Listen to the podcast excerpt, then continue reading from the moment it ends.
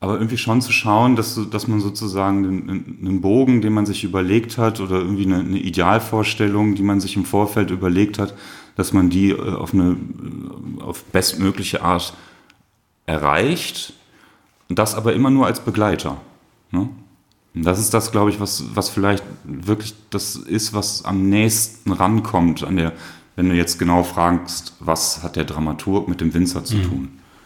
Ähm, der Dramaturg steht nie auf der Bühne, der spricht nie den Text und der steht auch nicht in der, in der, in der Theaterkritik, wenn das Stück gut gelaufen ist und in der Regel auch nicht, wenn es schlecht gelaufen ist. Der bleibt immer unsichtbar. Ähm, der Winzer ist sehr sichtbar und der Winzer wird auch zunehmend oder ich finde teilweise auch sehr extrem überhöht. 5,1, ein Podcast über Essen mit viel Herz, Weine mit viel Seele und Menschen mit viel Leben. Im Ruhrgebiet und viel drumherum. Mein Name ist Sebastian Enste und ich wünsche viel Unterhaltung.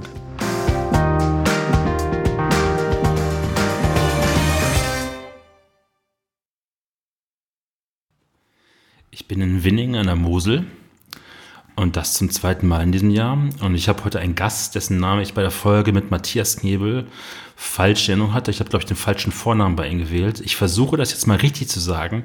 Julien Renard, war das jetzt korrekt? Exakt. Hallo. Hi. Danke, dass ich in Winning sein darf. An Schön, dass du gekommen bist. Heiter bis wolkigem Samstagmorgen. Äh, Winzer auf dem zweiten Bildungsweg. Jawohl. Und du hast vorher Theaterwissenschaften studiert. Ähm, jetzt so die erste verkopfte, schwere Frage, um Paellen zu ziehen. Ähm, wie viel Dramaturg steckt so in einem Winzer? Gibt es da Paellen? Kann man das übertragen?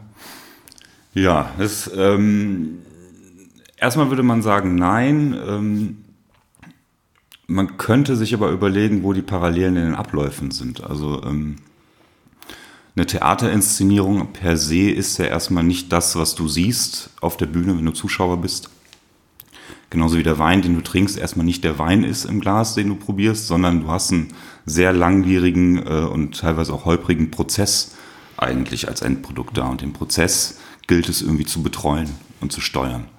Ähm, vielleicht nicht, also nicht unbedingt zu kontrollieren, also steuern nicht im kontrollieren Sinne, sondern irgendwie dabei zu sein und zu schauen, äh, wo sind Abfahrten, die man nehmen könnte oder die man vielleicht nicht nehmen sollte. Also das klingt jetzt auch verkopft, weil es prinzipiell eigentlich auch verkopft ist, gerade in der Konzeptionierung von Theaterstücken. Das ist eigentlich das, was der Dramaturg macht. Mhm. Also du hast ähm, auf der einen Seite sozusagen die administrative Funktion des Dramaturgen ist, einen Spielplan zu erfinden, gemeinsam mit den Kollegen und mit dem Intendanten, sich zu überlegen, welche Regisseure welche Stücke machen könnten welche Stücke wollen wir überhaupt machen, was will das Stadttheater, sagen wir Frankfurt, der Stadt Frankfurt bieten. Und dann überlegst du dir, sagen wir, ich schlage vor, der Sebastian Enste sollte Hamlet inszenieren. Ne? Weil ich irgendwie sehe, dass seine ästhetische Sprache zu Hamlet passen könnte. Aber da hast du doch den, die Parallelen zum Winzer. Der Winzer überlegt sich, welche Lage, wie mache ich wie, welche Lage bewirtschafte ich, welche setze ich nach oben. Das heißt, du gibst zu dem ganzen Konzept, wenn du sagst, das Weingut oder das Theater, dem gibst du dann sozusagen die Note, die, die Spannung, die, die Idee dafür, was es ausdrücken soll. Genau, zumindest versuchst du das zu beeinflussen. Ne? Also es ist, glaube ich, nie ein, ähm, äh, also äh, es ist nie so, dass du irgendwie Dinge tust, um am Ende ein bestimmtes Ziel in, in einer Perfektion zu erreichen. Also sozusagen genau zu wissen, da und da muss ich dann, muss es sein. Das muss es auch bewirken, weil das ist die vielleicht übergeordnete ähm, Parallele zwischen dem Theater im Allgemeinen oder von mir aus den Künsten und auch dem Weinmachen. Ähm, am Ende ist, sagen wir das, also das Produkt, so blöd es klingt, ähm, nicht mehr in deiner Hand, sondern in der Hand des Konsumenten, des Zuschauers, äh, des Trinkers, ähm, des Verkosters. Und da bist du ja nicht mehr drin. Da kannst du ja nichts mehr machen. Ne? Da gibst du, übergibst quasi etwas, was dann eine Geschichte weitererzählen kann ne? und auch weitererzählen wird. Und du, ähm, du hast dann schon recht, wenn du sozusagen, äh, wenn ich als Winzer mich für bestimmte Weinberge entscheide, bestimmte Art ähm, ähm, der Erziehung der Pflanze, äh, was tue ich wann, ähm, wie funktionieren meine Laubarbeiten, was möchte ich da irgendwie rausholen, ähm, wie gehe ich im Keller vor, wie presse ich. Also das sind alles Entscheidungen, die ich treffe, um quasi einem, einem äh, so zu begleiten, wie ich glaube, dass es vielleicht das Beste sein könnte ohne es definitiv hundertprozentig zu wissen. Also das kann mir auch keiner erzählen, dass man das mhm. kann. Also das, du hast immer sozusagen diese, äh, diese paar Prozent der Unwissenheit dazwischen. Ne? Ähm, ja, und das ist ja eigentlich, wenn du, wenn wir das auf aufs Theater zurück überziehen, genau das Gleiche. Also wenn ich jetzt sage, du sollst Hamlet inszenieren, dann setzen wir uns zusammen und erarbeiten ein Konzept dazu. Wir haben eine Textfassung, wir überlegen uns, welche Übersetzung nehmen wir oder übersetzen wir neu. Und was will ich da erzählen? Will ich eine Figur besonders hervorheben? Äh, was brauchen wir nicht? Und dann schneidern wir das Ding so zusammen. Und dann beginnen die Proben. Und in den Proben bin ich als Dramaturg ja dann eigentlich nicht mehr wirklich da. Da schaue ich zwischendurch mal rein um halt den Regisseur und auch dem, also dem ganzen Regie-Team und den, den, Schauspielern quasi so einen Blick von außen äh, zu, äh, zur Verfügung zu stellen, mhm. letztendlich. Ne? Um zu gucken, sind wir noch da, wo wir eigentlich hin wollten. Und dann kann es auch schon mal in so sehr äh, einfache Dinge gehen, wie der und der Auftritt ist irgendwie falsch, aber ähm, das wäre dann so Detailkram. Ne? Ähm, aber irgendwie schon zu schauen, dass, dass man sozusagen einen, Bogen, den man sich überlegt hat oder irgendwie eine, eine, Idealvorstellung, die man sich im Vorfeld überlegt hat, dass man die äh, auf eine auf bestmögliche Art erreicht und das aber immer nur als Begleiter. Ne? Und das ist das, glaube ich, was, was vielleicht wirklich das ist, was am nächsten rankommt an der, wenn du jetzt genau fragst, was hat der Dramaturg mit dem Winzer zu mhm. tun. Ähm, der Dramaturg steht nie auf der Bühne, der spricht nie den Text und der steht auch nicht in der, in der, in der Theaterkritik, wenn das Stück gut gelaufen ist und in der Regel auch nicht, wenn es schlecht gelaufen ist. Der bleibt immer unsichtbar. Ähm, der Winzer ist sehr sichtbar und der Winzer wird auch zunehmend oder ich finde teilweise auch sehr extrem überhöht. Ne? Ähm, man spricht oft auch nicht mehr so richtig von einem Wein, den man getrunken hat, sondern von einem Winzer, den man getrunken hat. Und ich finde, das ist so ein bisschen, das, das ist ein bisschen irreführend. Ne? Weil ich kann natürlich, ähm, natürlich nehme ich Einfluss und bestimme ganz viel und entscheide ganz viel, aber am Ende habe ich immer diese paar Prozent, an die ich nicht rankomme. Und insofern entreißt der Wein sich ja dann auch selbst und verselbstständigt mhm. sich. Ne? Das hat ähm, Sebastian Bordhäuser in der Folge gesagt dass bei ihm geht es mittlerweile darum, er trinkt nicht mehr nur den Wein, so schmeckt, schmeckt mir nicht, sondern er sagt, er trinkt halt auch Menschen. Also wenn er zu einem gewissen Winzer eine gewisse Sympathie hegt, dann hat er schon im Voraus unterbewusst immer schon eher eine positive Einstellung als zum, zum Arschloch-Winzer. Und ähm, er wird das mittlerweile immer vorzuführen, dass die Menschen oder die Winzer, die ihn am meisten beeindruckt haben, die Weine ihm auch am besten schmecken. Das heißt, da haben wir dann wieder ganz stark die Fokussierung auf den Winzer und gar nicht mehr auf die Weine so unterschreibe ich auch total. Es geht mir ganz genauso. Es ging mir auch schon immer so. Also muss ja auch mal, also ich komme ja, also ich kann ja, ich erzähle jetzt nicht die Geschichte von wegen, dass wir schon in äh, zehnter Generation hier in Winningen Weinbau machen. Sondern ganz im Gegenteil, ich komme ja eher von der Konsumentenseite. Ne? Also, ähm, ähm, also ich habe hier unten einen Keller, da liegt ganz viel Wein drin, der eben nicht von mir ist. Und das hat sich über die Jahre angesammelt. Und natürlich war es bei mir auch immer so, dass ähm, es schon gereicht hat, manchmal, wenn du eine faszinierende Geschichte von einem Winzer gehört hast, dass der Wein eigentlich schon gar nicht mehr verlieren konnte. Mhm. Ne, um es jetzt mal also mhm. wirklich überspitzt zu sagen. Und andersrum genauso, wenn du auf irgendeiner Weinmesse bist und der Winzer ähm, lässt sich da an der Ecke des Tisches verhungern und quatscht lieber mit äh, irgendwelchen anderen Leuten, dass du dann auch keinen Bock mehr hast, den zu trinken mhm. und der wird dir auch nicht schmecken, es sei denn, du bekommst ihn irgendwann blind. Und dann schmeckt er, interessanterweise oft. Ja, hm? Ähm, Jahrgang 2020 ist im Keller. Mhm. Ist, glaube ich, dein dritter Jahrgang ja. jetzt. 2017 war dein erster. 18. 18 war der erste. Mhm. Ähm, jedes Jahr alles anders? Mm, ja, definitiv. Immer das Gleiche und immer anders. Das ist so, ich glaube, das ist so der, die Überschrift zu allem. Also wir sind alle Winzer, wir machen alle Wein, wir machen eigentlich alle das Gleiche, aber jeder macht es ganz anders und die Jahre sind auch immer völlig unterschiedlich. Das heißt, es wird sich wahrscheinlich auch in 20 Jahren bei dir nie eine Routine einstellen. Na doch, es stellen sich Routinen ein, aber das sind erst einmal Routinen der Abläufe. Ähm, da haben wir dieses Jahr interessant, dass, dass du das ansprichst, weil ähm, ich habe einen guten Freund, den Holger Besslich, mit dem ich auch so ein Bierprojekt ähm, gemacht habe oder mache immer wieder der hilft mir seit dem ersten Jahr, ist der immer dabei. Und ich erinnere mich sehr gut an die erste Weinlese und auch an die zweite. Das war alles noch sehr chaotisch. Ähm, niemand wusste so richtig, was er jetzt machen sollte. Ich stand da und wusste alles, war aber nicht in der Lage, den Leuten, weil es halt auch meine Freunde sind, mhm. ne, denen irgendwie zu sagen, jetzt äh, sieh mal zu, dass das da sauber wird oder wie auch immer. Und in diesem Jahr war es das erste Mal so, dass es wirklich irgendwie lief. Ne? Also dass Das kommt aber natürlich über die Wiederholung, dass du halt äh, Freunde dabei hast, die dann zum zweiten, dritten Mal in der Weinlese sind, die einfach die Abläufe kennen. Und ähm, also speziell in der Weinlese hat es dieses Jahr total gut gefluppt, aber auch so übers Jahr verteilt. Also ähm, meine Freundin Kascha und ich, wir machen das ja äh, nebenbei, nach Feierabend und am Wochenende. Wir sind beide angestellte Winzer in anderen Betrieben und ähm, sind von äh, sind beides eigentlich so Weinbergstiere, kann man so sagen. Also wir lieben das draußen zu sein und wir lieben im Weinberg zu arbeiten. Die Abläufe funktionieren ziemlich gut. In diesem Jahr war es dann halt so, dass äh, wir äh, schönerweise Eltern geworden sind. Aber ähm, naja, klar, durch Fabian kann Kascha nicht mehr in Weinberg gehen. Ich musste das halt dieses Jahr alles alleine machen und so irgendwie, manchmal kommt der Vater dazu oder die Eltern. Aber dieses Jahr war es dann halt schon extrem und dann äh, merkst du aber, dass dadurch, dass diese Routine so langsam kommt, das merkst du halt an so Stellen, dass du eigentlich nie so richtig schwimmst.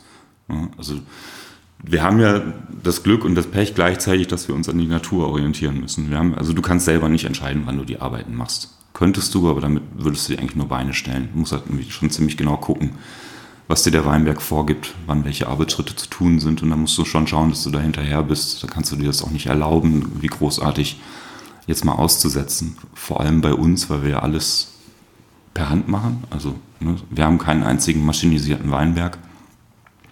Äh, das ist ja das, was eigentlich für, die, für viele oder für die meisten hier gilt, dass wahnsinnig viel Handarbeit gefragt ist. Und es dauert halt dann auch länger. Ne? Also können jetzt nicht irgendwie so ein Weinberg in äh, einen Hektar in anderthalb Tagen entblättern mit der Maschine, sondern äh, vielleicht lachen die Pfälzer jetzt und sagen, wie, das machen wir am halben Tag. Aber die Rheinhessen. ich weiß es nicht. Also, ich glaube, weiß nicht, ob Matthias das schon mal gesagt hatte, nur so, um das als Hausnummer hinzustellen.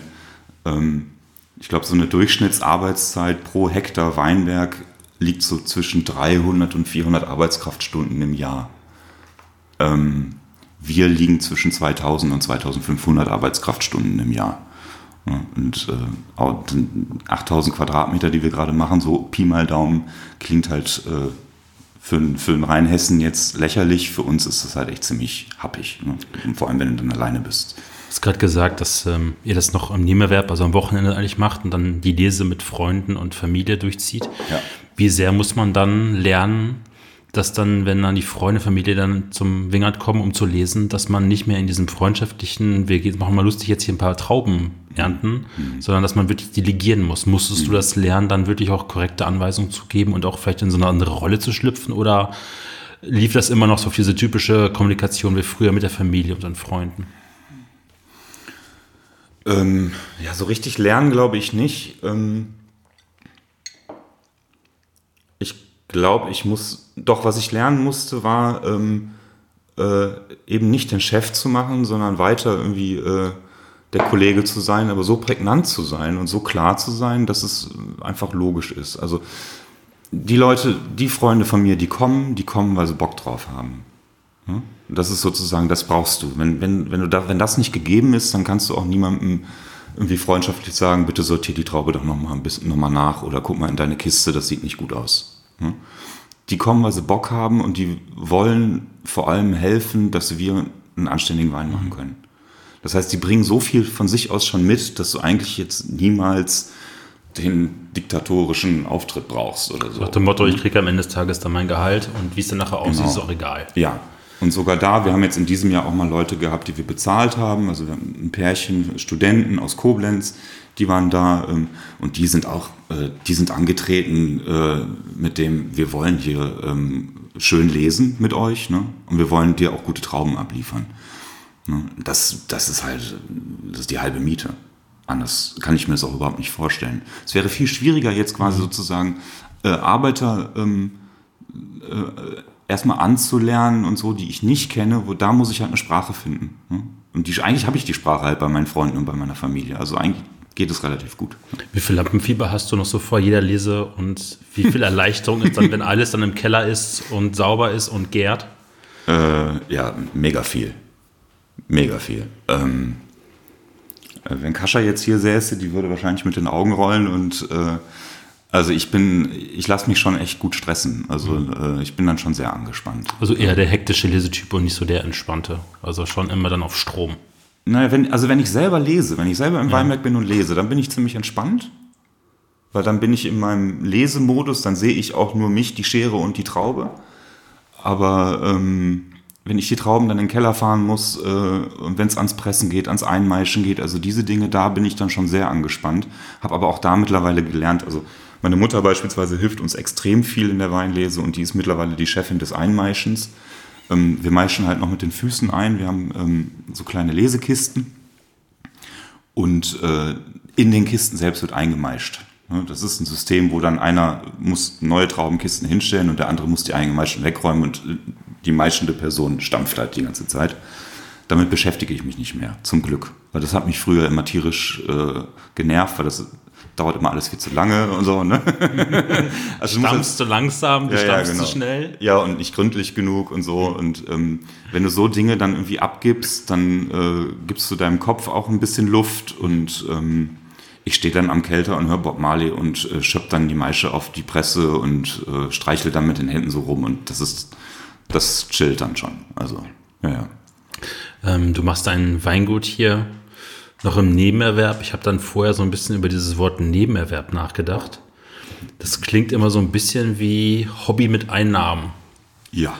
So, es macht irgendwie Spaß, aber so richtig toll muss es nicht sein, wenn das nicht so ganz rund und perfekt mhm, läuft. Mhm. Aber wie viel ist es eigentlich der Aufbau eines Weinguts, um irgendwann vom Nebenerwerb in den Haupterwerb zu schwenken? Mhm. Also an, angefangen hat es mit der Idee, ich will, also, ähm, ich gehe mal einen kurzen biografischen Schritt zurück. Ja? ja? Also sozusagen, als ich anfing, beziehungsweise die Entscheidung gefällt war, dass ich auf jeden Fall eine Ausbildung zum Winzer machen möchte, habe ich das nicht getan. Äh, äh, also ich habe es mit viel Romantik getan. Mhm. Das kann ich nicht, äh, äh, wie sagt man, verneinen. Ähm, aber natürlich war da über allem stand die Idee, irgendwann will ich mein eigenes Fass Wein legen. Dass es dann von heute auf morgen so kam, dass wir plötzlich 7000 Hektar hatten, äh, 7000 Hektar in Australien, ähm, äh, die 7000 Quadratmeter hatten ähm, und das dann mehr als ein Fass wurde, das habe ich dann gar nicht mehr so richtig mitbekommen und dann lag das plötzlich im Keller und durch den Erfolg, den wir, also das hat ja irgendwie schon ziemlich gut funktioniert. Mhm. Ähm, war total klar, okay, das, äh, das machen wir so weiter, bis wir dann irgendwann davon leben können. Ne? Mhm. Das ist auf jeden Fall das Ziel. Aber ob es jetzt ein kurzfristiges oder eher ein mittelfristiges Ziel ist, weiß ich nicht. Also ich bin Freund von mittelfristigen Zielen. Ähm, wir haben nicht die Kohle und wir wollen uns auch nicht den Stress geben, vor allem nicht den psychischen Stress geben, dass wir jetzt von heute auf morgen die ganze Bude sozusagen komplett machen und unsere Jobs kündigen. Ähm, da müssen wir auch mal schauen. Also, ich meine, es ist ein Jahrgang auf dem Markt, also dann mal langsam. Ne? Ähm, aber wenn sich das so die nächsten zwei, drei Jahrgänge oder ich sag mal, wenn fünf Jahrgänge müssen gut sein, müssen sich gut verkaufen können, es muss sich etablieren. Ähm, wir müssen auch merken für uns, dass sozusagen die, die Entwicklung, dass, wir, dass da eine spürbare Entwicklung für uns auch ist, also auch ganz persönlich einfach. Ne? Weil es ist, wie gesagt, ein Hobby, du hast mhm. recht. Also das, ähm, aber ein Hobby ist auch nur so, nur so lange ein Hobby, wie es auch im, innerhalb des Hobbys irgendwie weitergeht. Ne? Ähm, ganz, also inhaltlich gesprochen. Und irgendwann, äh, ja, es wäre schon toll. Also muss auch eigentlich, letztendlich muss es irgendwann ein eigenes Weingut sein. Ne? Wie viel Stress ist das, wenn du im Haupterwerb und im Nebenerwerb ein Weingut führst, also beziehungsweise beim Weingut angestellt bist? Weil die Arbeiten im Jahr sind ja relativ gleich zu den gleichen Zeiten. Mhm. Äh, Entblätterung, was auch immer, Rebschnitt, muss ja alles gemacht werden. Mhm. Ähm, wie sehr kann man sich dann am Samstagmorgen noch motivieren, dann alle früher aufzustehen und im Wingert dann für sein eigenes Teil?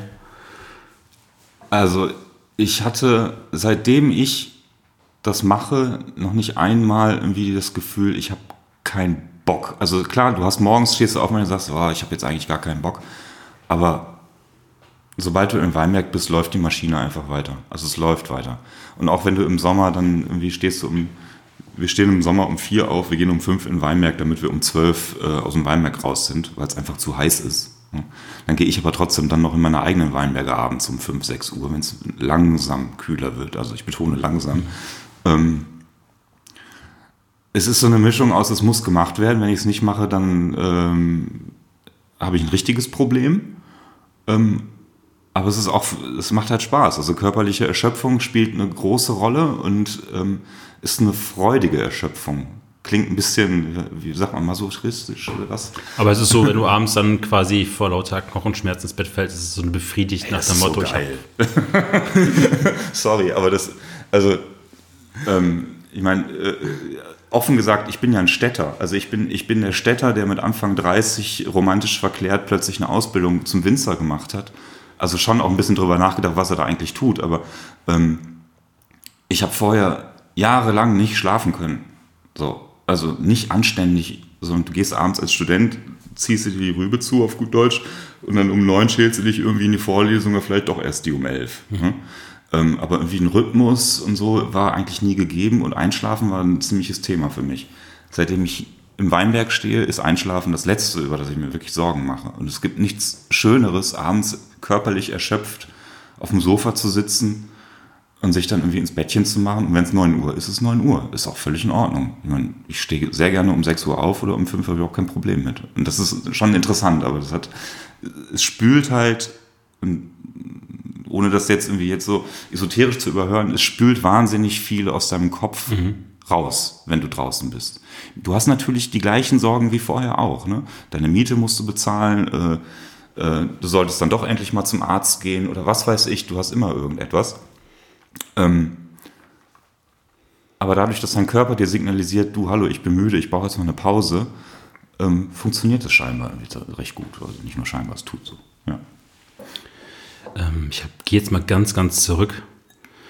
Geboren und aufgewachsen in Toulon, ist das richtig? Falsch. Äh, Korrigiere mich bitte. Ja. Ähm, geboren in Velbert, Kreis ja. Mettmann.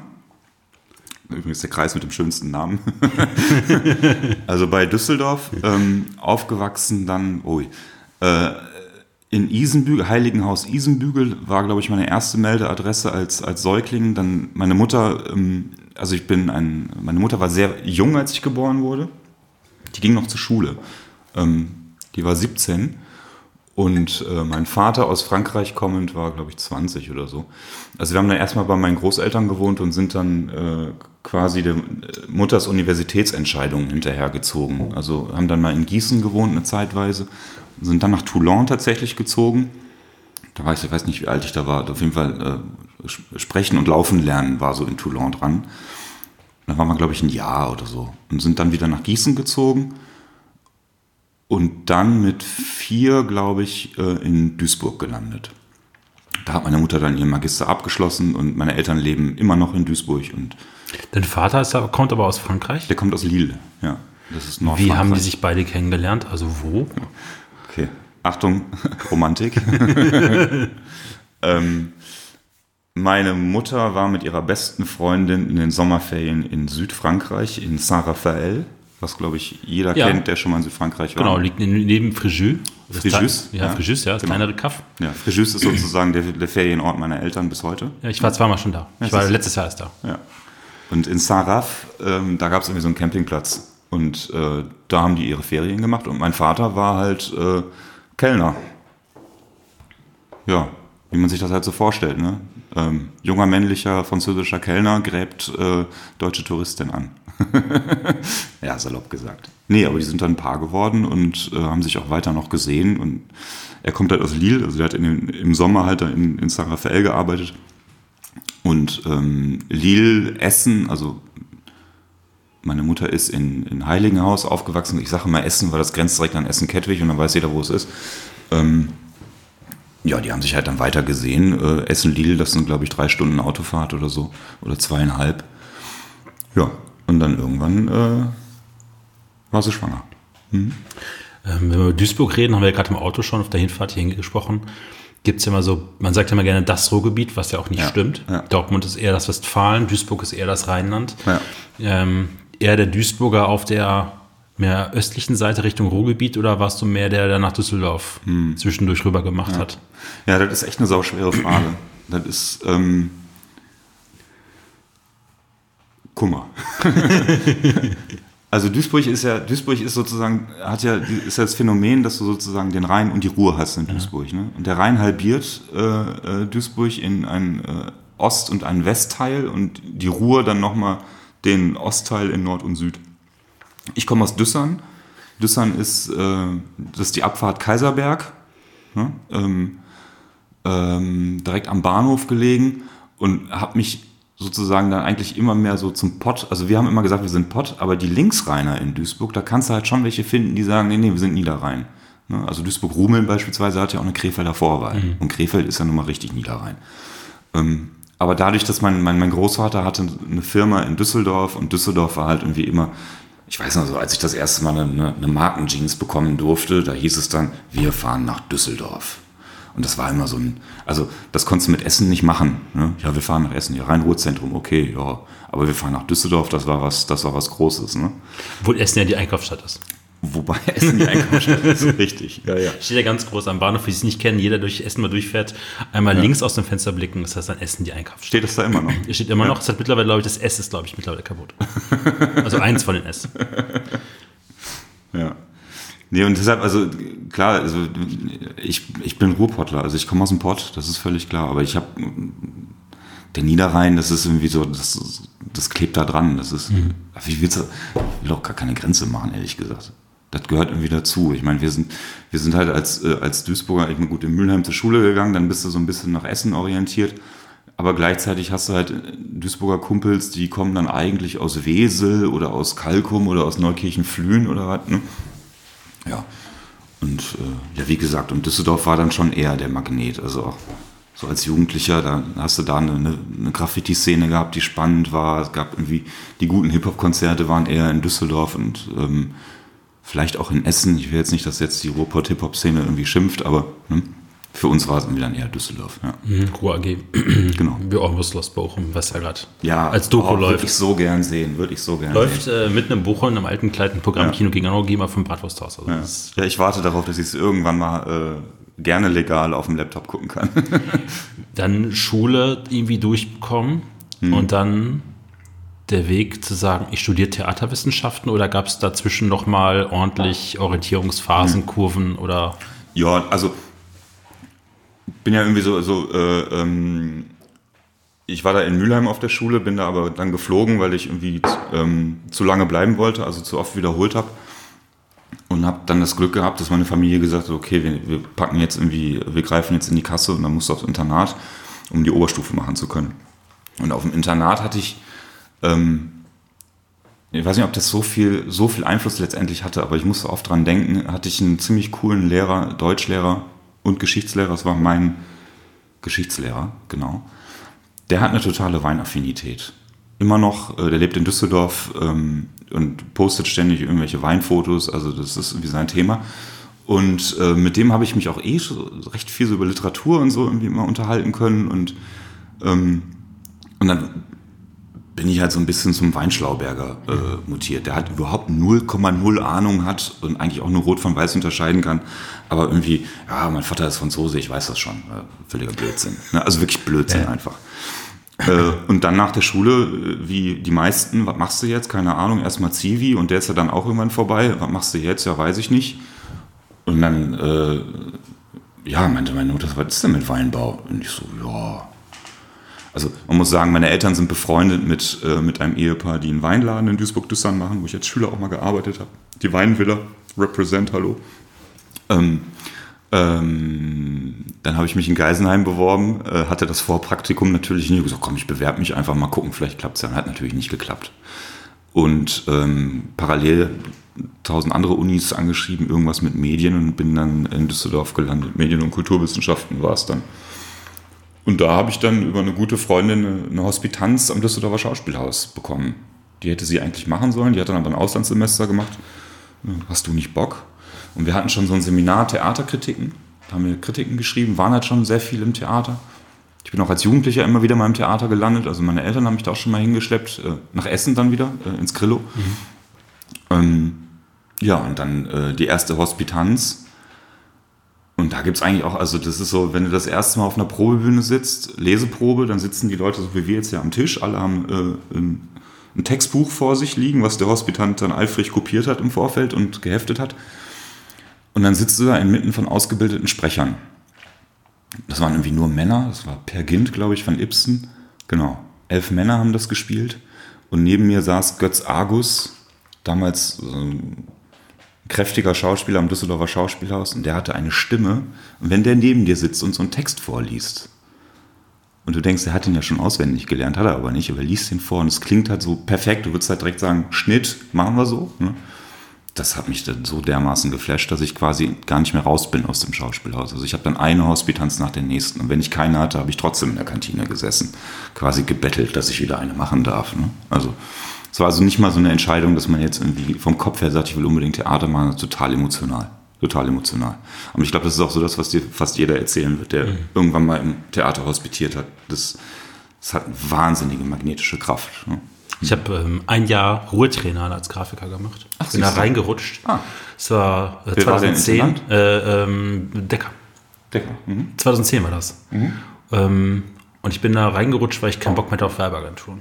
Mhm. Und das war total, es gab doch kein Mindestlohn, es war so mies bezahlt, mhm. richtig mies bezahlt. Aber alleine diesen Ausweis zu haben und dann durch die ganzen Spielstätten immer rumzufahren bei den Bühnen, mhm. Aufbauten zuzugucken, mhm. weil man irgendwie was abklären musste wegen mhm. Programmheft oder morgens mit der Dramaturgie zusammenzusitzen und schon irgendwie um neun dann ein Pickelröhrchen zu trinken und über irgendwelche Sachen zu philosophieren. Es hat auf jeden Fall, also deswegen kann ich diesen magischen, ja. diesen magnetischen ja. sehr, sehr gut nachvollziehen. Bei ja.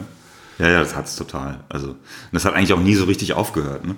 Ähm, das Problem ist dann, das ist eigentlich dann auch sozusagen, also dann schlage ich den Bogen jetzt selbst, so wenn du, pardon, ähm,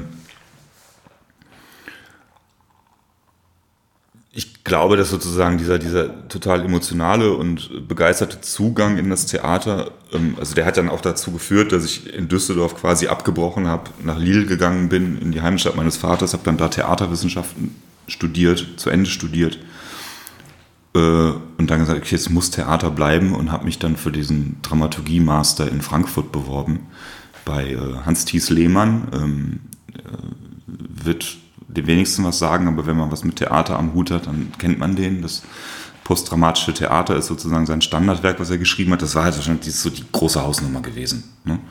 Und da hatte ich mich beworben, die nehmen fünf Leute im Jahr und äh, die haben mich tatsächlich genommen. Das war schon ziemlich krass. Und da ging es dann langsam los, dass man dann irgendwie drüber nachdenkt, dass man das ja dann doch professionalisiert. Ne? Aber du bist halt immer noch in so einem idealistischen Ding. Ne? Also du, du machst ja Theater, um die Welt zu verändern, mit ganz großen Anführungsstrichen. Und ähm, so sind wir da auch angetreten. Und dieser Studiengang war auch irgendwie total so konzipiert, dass er dir eigentlich keinen Beruf beibringt, sondern ähm, in Ästhetik, Philosophie, äh, Theater, Wissenschaft, Theatergeschichte und so dich überall versucht irgendwie mit Wissen zu füttern und dich ständig zum kritischen Nachdenken anregt, dass du quasi so völlig aufgepumpt als junger, kreativer, kritisch denkender Mensch in, dann in ein Stadttheater eintrittst, welches ähm, glaube ich, von den Hierarchien nicht verkrusteter geht. Also ich glaube, es gibt einfach keine Institutionen. Ich glaube, jedes Amt ist moderner aufgestellt als ein Stadttheater. Das, ähm, das hat dann, das, das kann einem dann ganz schön für den Kopf stoßen. Manche haben es sehr gut hinbekommen und kriegen es hin, ihre Arbeit sozusagen anzupassen und sich da irgendwie durchzu, nicht zu wuseln, aber sozusagen Dinge zu verändern und das sozusagen anzunehmen als Herausforderung.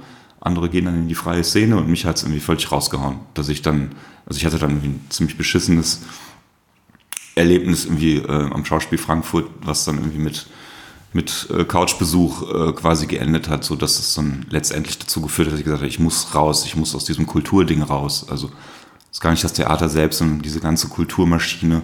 Das ist, glaube ich, also das ist in der bildenden Kunst nicht anders und das wird auch äh, ähm, bei anderen darstellenden Künsten nicht anders sein, dass du letztendlich die Strukturen und die Entscheider immer wieder ähm,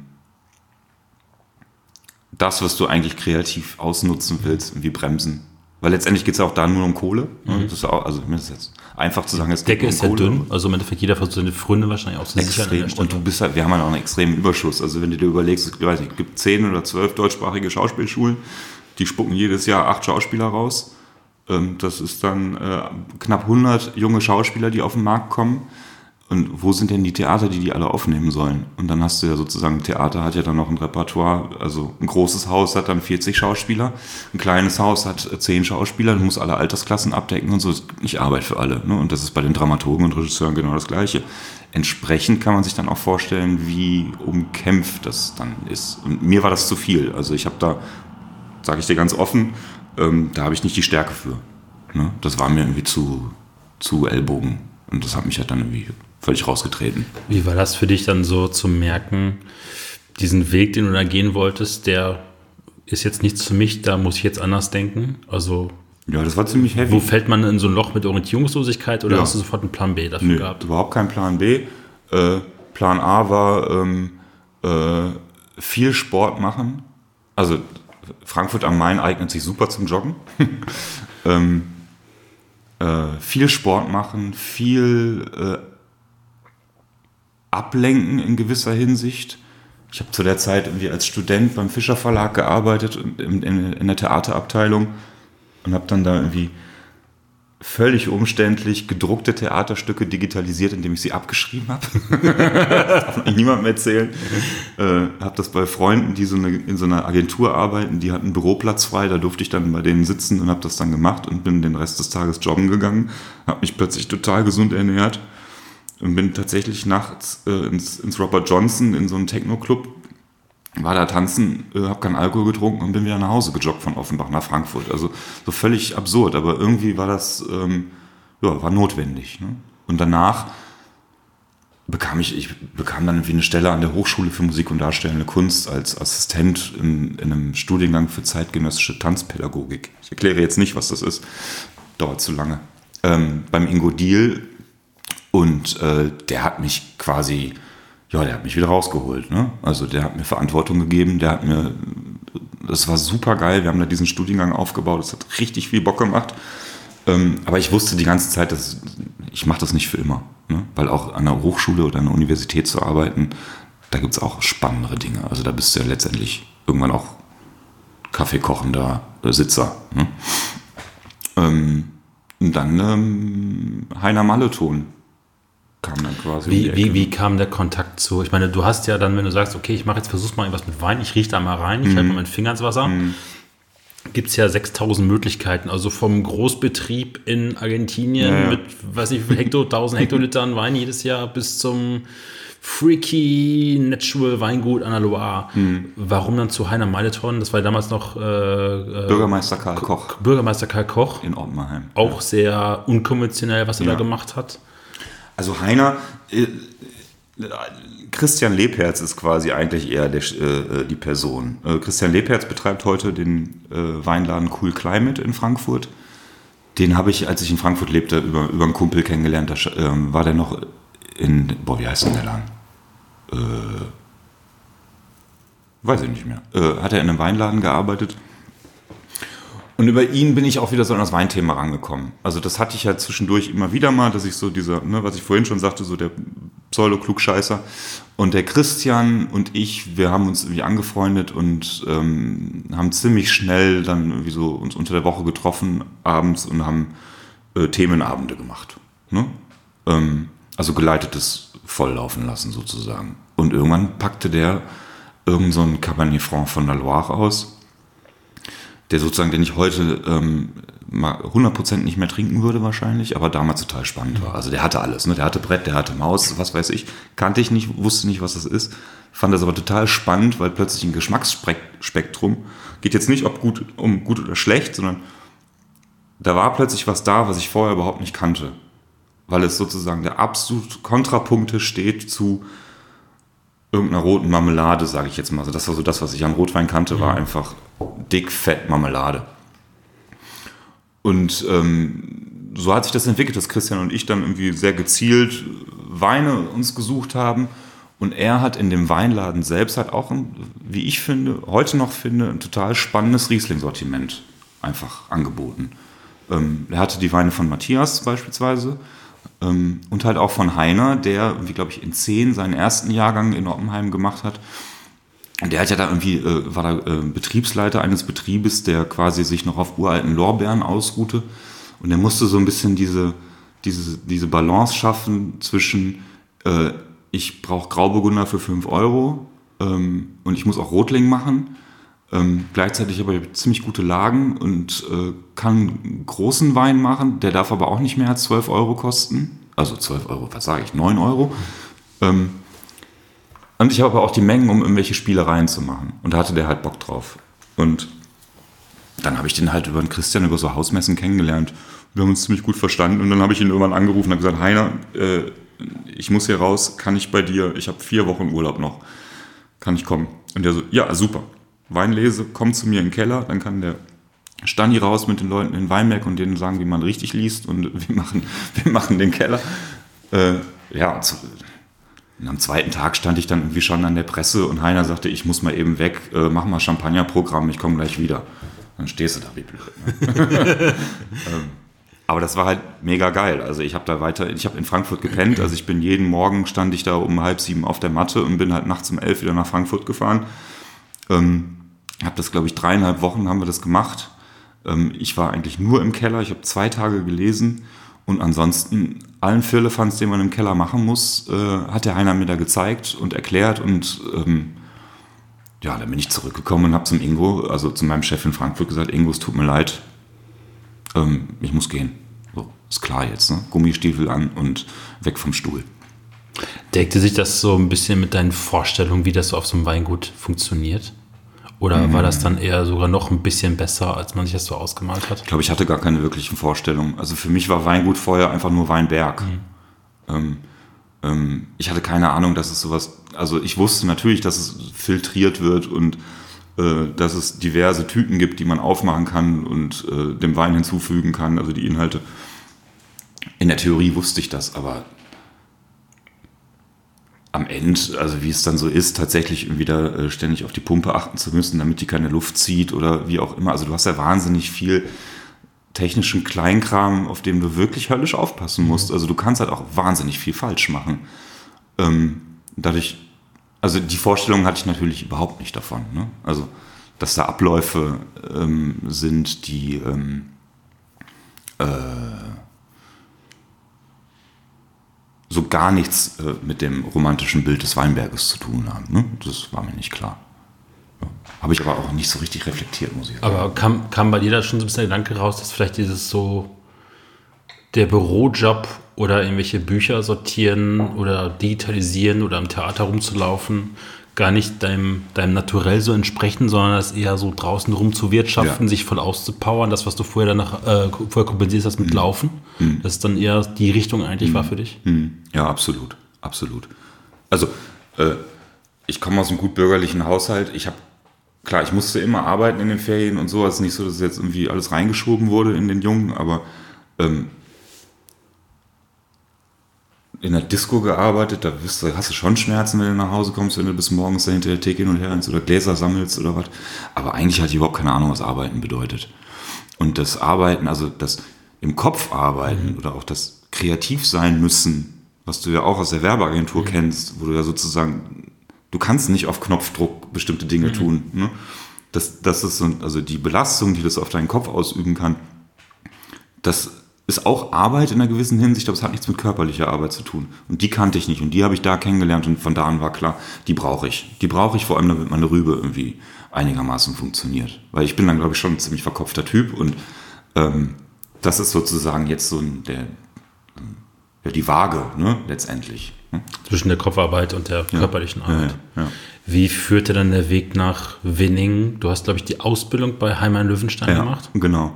Ähm, also ich habe dann, also nachdem ich bei Heiner war, entschieden, okay, wir, wir reißen alles ab. Da war ich, glaube ich, 32 oder 33. Habe gekündigt, habe meine Wohnung gekündigt, ähm, habe einen riesigen, tollen Freundeskreis hinterlassen, also eigentlich totalen Wahnsinn. Und habe dann den Heiner angerufen und habe gesagt, Heiner, ähm, pass mal auf, ich fahre jetzt einfach nach Frankreich. Ich hole mir jetzt irgendwie einen Bus und dann fahre ich nach Frankreich und mache die Hippie-Scheiße. Ne? das natürlich auch so total beeinflusst irgendwie von, von den Naturweinsachen. Mhm. Also das war so das, äh, Ende 14, Anfang 15. Da hatte ich dann schon so ein paar Jahre sogenannten Natural äh, Intus und war auch voll drauf. Also ich hab, hatte mit... Äh, mit GGs und den ganzen Kram überhaupt nichts am Hut. Also ich kannte mich in Deutschland auch 0,0 aus. Wirklich, also ich kannte die Weine, die der Christian damals in seinem Laden hatte. Also ich kannte äh, Peter Jakob Kühn, Matthias Knebel, äh, Heiner Malleton ähm, und an die anderen erinnere ich mich schon eigentlich nicht mehr. Habe mich aber interessiert für Demore und äh, äh, sowieso alle wollen bei Auvernois arbeiten und mhm. wie auch immer. Und der Heiner meinte zu mir, mach das bloß nicht, äh, mach eine Ausbildung. Also der hat sozusagen dann die Ratio äh, sprechen lassen. Und ich gesagt, okay, dann mache ich eine Ausbildung in Deutschland und habe dann bin dann zum Möwenpick gegangen in Frankfurt. habe gesagt, ich brauche mal jetzt die deutsche, äh, deutsche Superklasse, so ungefähr. Dann haben die mir da ein paar Weine verkauft von, ja, also, ne, wie sie, also wie sie alle heißen. Ne? Also kannst, äh, ich glaube, Bassermann Jordan war dabei und, und Wittmann und Battenfeld Spanier und so weiter und so weiter. Und dann habe ich mich halt einfach äh, telefonisch überall angemeldet und habe gesagt, hallo, ich würde gerne eine Ausbildung machen. Ich bin 33, äh, komme aus der Stadt, äh, komme vom Theater und war noch nie äh, richtig im Weinberg, bis auf ein Praktikum. Ja, da sagt natürlich jetzt keiner, oh, auf dich haben wir gewartet. Mhm. Ne? Und Reinhard Löwenstein hat gesagt, oh, das ist aber spannend, komm mal vorbei. Also den habe ich dann irgendwie angerufen, ohne wirklich zu wissen, wen ich da anrufe. Ähm, der sagt, erzählen Sie mal, ich habe ihm eine halbe Stunde irgendwie alles erzählt und dann sagte er, jo, das klingt total spannend. Ähm, dann hat er mir eine halbe Stunde alles erzählt, was er zu erzählen hatte und zwei Wochen später hatte ich ein Vorstellungsgespräch bei der Kellermeisterin und dann habe ich mir eine Wohnung gesucht. Also das hatte nichts mit Winningen zu tun. Ähm, das war eigentlich der Einzige, der gesagt hat, ja, komm. Und ich habe mich halt auch direkt wohler gefühlt. Ne? Also mit ihm habe ich mich super verstanden, mit der Kathi sowieso. Ähm, und dann, klar, wenn du dann das erste Mal von Koblenz die Bundesstraße lang nach Winningen fährst und du fährst um diese eine Kurve und plötzlich ist der Röttgen da, äh, sorry, also wer da keinen Herzinfarkt kriegt, weiß ich auch nicht. Also das ist äh, da direkt, wow, hier soll ich arbeiten? ähm, Terrassenmosel, so eine der mühsamsten und arbeitsreichsten Weinbauregionen, glaube ich, in Deutschland, wenn nicht mit eins auf diesem Planeten, wenn man es sagen will. Was haben dann so sämtliche Gelenke und Muskeln nach den ersten Tagen dazu gesagt, zu dieser Idee? Hm. Ja, nach den ersten Tagen ging es eigentlich. Äh, verteilt sich so übers Jahr, ne? weil du machst ja quasi, du, du, du, du arbeitest ja in Phasen. Bei Heimann Löwenstein in der Ausbildung bist du ja vor allem nur im Weinberg. Hauptsächlich machst du da Weinberg. Ja, dann äh, musst du heften gehen. Das heißt, du hast die ganze Zeit deine deine Arme in Brusthöhe weit ausgestreckt nach vorne und das machst du dann drei Wochen lang, vier Wochen lang, von morgens bis abends. Danach gehen wir nochmal in Blättern, das heißt, du bist dann die ganze Zeit in der Hocke oder nach vorne gebeugt und rufst Blätter ab. Das heißt, du hast sozusagen immer so ein drei, vier Wochen langes Fenster, wo dein Körper eigentlich eine Haltung hat den ganzen Tag über und das spürst du. Ne? Also da, äh, also ich habe dann schon äh, gedacht so, wow, aber es geht, es geht und du wirst zäh, du gewöhnst dich wahnsinnig. Also man glaubt gar nicht, wie schnell sich ein Körper an Dinge gewöhnen kann. Also Heute würde ich sagen, es ist eigentlich ein Klacks. Und es ist auch nicht so wild. Also, bitte, liebe Kollegen, verzeiht, wenn ich das so sage. ähm, es ist nicht so schlimm, wie man meint. Also, es sieht wild aus, es ist steil, aber die Terrassen wurden ja nicht dahingesetzt, weil sie so schön sind, sondern weil sie auch einfach Arbeitserleichterung sind. Du stehst im Hang relativ, relativ gerade das ist eigentlich viel schlimmer, im Ahrtal äh, längs gezeilt, äh, händisch arbeiten zu müssen, weil da stehst du die ganze Zeit in der Schrägen, also ein Bein angewiegelt, eins durchgetreten. Da hast du abends, glaube ich, mehr Schmerzen als bei uns. Was bei uns halt das Thema ist, wir können nichts mit Maschinen machen. Das heißt, du musst alles in den Weinberg reintragen und auch wieder raustragen. Ähm, so, äh, das macht es dann vielleicht noch ein bisschen heftiger. Aber es ist nicht ganz so wild, wie man sagt, denke ich. Was haben dann so die Freunde, die aus einer ganz anderen Welt eigentlich dich mhm. kennen und was hat die Familie dann zu diesem Weg gesagt? Also, mhm. ich gehe jetzt mal in die Terrassenmosel, lerne Winzer.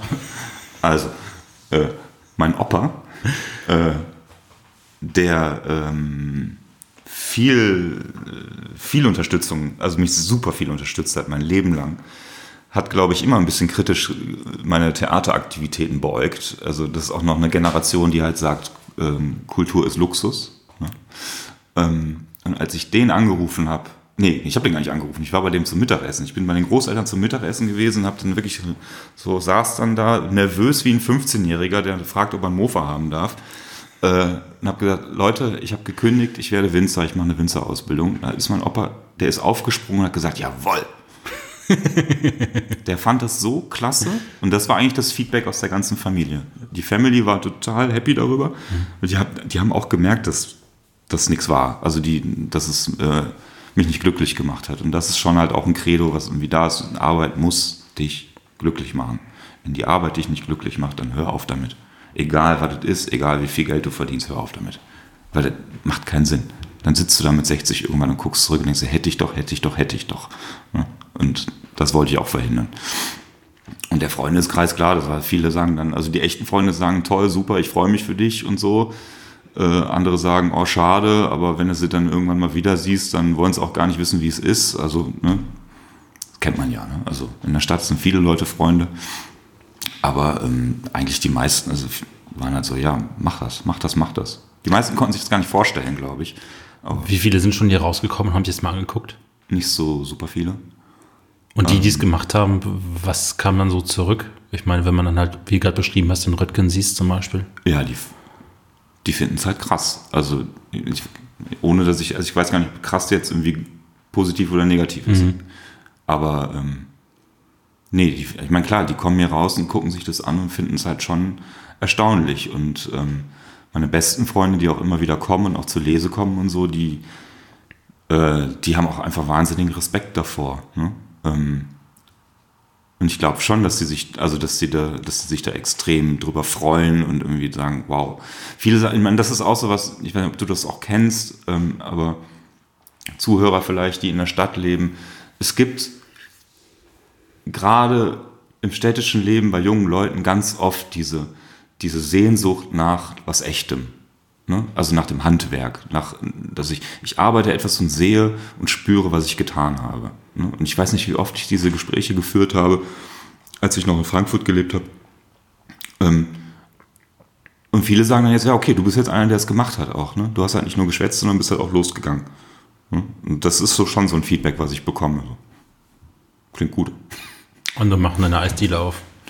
Ja, oder, oder wie auch immer. Also ich habe zum Beispiel eine Freundin, ähm, ähm, die Kimi, die, ähm, der ging es halt genauso wie mir lange, dass man irgendwie nicht so richtig, also man war unzufrieden mit dem, was man tat und hangelte sich von Job zu Job und so und äh, ja, irgendwas muss passieren und die hat irgendwann die Keramik für sich entdeckt und die macht jetzt, hat jetzt ihr kleines Keramikatelier, die macht so geile Sachen und die ist glücklich wie sonst was. Hat halt ein bisschen gedauert, genauso wie bei mir, aber wir sind, glaube ich, beide, wir würden beide niemals sagen, okay, ich will nochmal zurück.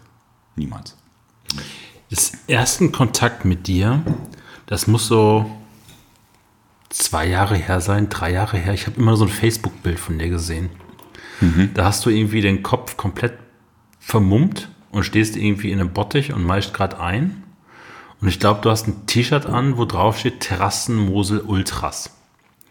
Und das ist natürlich dann für jemanden, der in einer sehr fußballaffinen Gegend aufgewachsen ist, ja. der erste Megalacher. Ja, ja. Wie kommt man auf Terrassen Mosel Ultras? Also ähm. kurze Erklärung, Ultras sind äh, jetzt mal grob umschrieben ähm, die Hardcore-Fans eines jeden Fußballvereins, mhm. äh, die meisten Anpeitscher mit einem Capo, der quasi die Lieder anstimmt mhm. und einer ganz strikten dogmatischen Fankultur. Ja, die strikte dogmatische Fankultur ist, glaube ich, ein, ein, ein Nebenprodukt. Ähm, weiß nicht, ob das so wirklich diese Urform des Ultras, aber das ist ja, wir müssen auch nicht über Ultras, aber äh, ganz banal, äh, wir haben, äh, äh, damals habe ich irgendwie woanders gewohnt in Winningen und mein Nachbar, der Heiko Haut, ähm, der hatte so ein Mäuerchen vorm Haus, da haben wir öfter mal abends gesessen und ein Bier getrunken. Und das ist die, die, die, die Straße mit den meisten, also die Verkehrs, äh, ihr wisst schon, wo die meisten Autos langfahren. Ähm, und dann saßen wir da immer mit vier oder fünf Jungs und haben Bier getrunken. Und dann fuhr ein Freund vorbei, hat das fotografiert, hat mir das Foto geschickt. Ich habe es bei Instagram gepostet und dachte so, ja, was ist das jetzt hier? Hashtag irgendwas. Man sucht ja dann einen Hashtag. Ja, und dann war es Terrassenmosel Ultras. Und das fanden wir alle halt so mega witzig, also halt auch die, die Kollegen im Dorf und so. Dann, ja, komm, dann müssen wir mal ein T-Shirt machen. Ja, und dann habe ich irgendwann gesagt, ja, dann machen wir das mal. Und dann so mehr schlecht als recht irgendwie so ein blödes Logo zusammengezimmert und T-Shirts gedruckt. Und dann wurde das halt irgendwie so ein krasser Selbstläufer irgendwie. Also wir haben dann die, wir haben dann die T-Shirts, also alle Jungwinzer hier, wir haben ja hier diesen Verein der Jungwinzer, haben die T-Shirts äh, bekommen und äh, Aufkleber haben wir gemacht. Und eigentlich war sozusagen da so ein Gag geboren und man wusste gar nicht, was es sein soll. Und es, eigentlich weiß man es heute noch nicht, was es sein soll. Es ist eigentlich immer noch ein Scherz. Aber, äh, ähm, Klammer auf, große Klammer auf, ähm, ich glaube, warum das irgendwie äh, so gut passt, ist, weil das, was uns ja hier irgendwie alle eint und warum auch manche hier in Winningen gelandet sind, ist, dass wir diese Terrassen einfach unfassbar lieben. Das ist was für uns, also das, ich, da könnte ich fast, also würde ich fast sagen, da fühle ich mich so, als sei ich in Winningen geboren. Ähm, Das ist wunderschön. Es ist total klasse, dort zu arbeiten, sich dort zu bewegen, ähm, zu sehen, was da kreucht und fleucht. Äh, eine Mauer zu reparieren, hat man nie Bock drauf, aber wenn man es macht, macht es wahnsinnig viel Spaß, auch wenn es extrem anstrengend ist, da irgendwie vier Tonnen oder 20 Tonnen Steine zu verschaffen.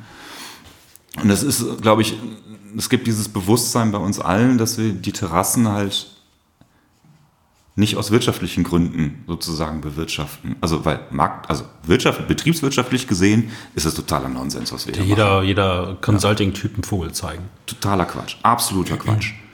Ähm, wir machen aber auch Landschaftspflege. Ist mittlerweile auch so ein, so ein, hört man ständig diesen Spruch, aber es ist einfach so. Also ähm, würde man von heute auf morgen aufhören, in den Terrassen Wein zu machen, würden die halt von der Brombeere komplett eingenommen und dann würde hier alles verwuchern und dann gäbe es hier äh, niemanden mehr, der mit dem Fahrrad hier langfahren möchte äh, und hier übernachten möchte und wie auch immer. Ne? Also du hast halt schon einen relativ großen Rattenschwanz, der da dran hängt und es ist extrem identitätsstiftend. Also wenn du Winzer in Winningen bist, dann zieht jeder einen Hut vor dir. Das ist nicht was, woran man jetzt, wonach man strebt, aber du merkst es total, gerade hier in der Dorfgemeinschaft, wenn bei mir war das so, als die Leute mitgekriegt haben, dass ich dann nur wirklich in Wingen bleibe und irgendwie nicht wieder abhaue, haben mir wahnsinnig viele gesagt, boah, finde ich klasse, dass du das machst, ich finde das super. Endlich, dass wir wieder junge Leute hier haben, die diese Arbeit überhaupt machen. Weil die meisten Älteren hier wissen, was das für eine Arbeit ist. Wenn, wenn du hier im äh, Sonntags beim Rentnerfrühshoppen mal rumfragst, die waren alle schon 40 Mal in der Lese. Die wissen ganz genau, was das für eine Buckelei ist. Und ähm, das ist was, worauf wir, glaube ich, auch irgendwie echt stolz sein können in einer gewissen Hinsicht. Und dieses Ultras ist halt eigentlich genau das, was es sagt. Ne? Also es geht nicht um Fanatismus und es geht auch nicht um diesen, in meiner Meinung nach, fast schon Nonsens, den du im Fußballstadion siehst. Es geht nicht um einen Capo, der irgendwas vorsingt und alle machen es nach äh, oder so, sondern es geht eher darum, ähm, zu unterstreichen, dass wir das aus einer vollsten Überzeugung machen. Pure harte Liebe. Genau. Mit dem Augenzwinkern, mhm. klar, ne? mit dem Riesenaugenzwinkern. Mhm. Natürlich, warum ja, Ultras, ja, weil alles ja so. Aber ich meine, im Übrigen, äh, äh, es gibt auch Leute nicht aus wenigen, die dieses T-Shirt ergattern konnten. Ich empfehle jedem, es nicht im Stadion anzuziehen.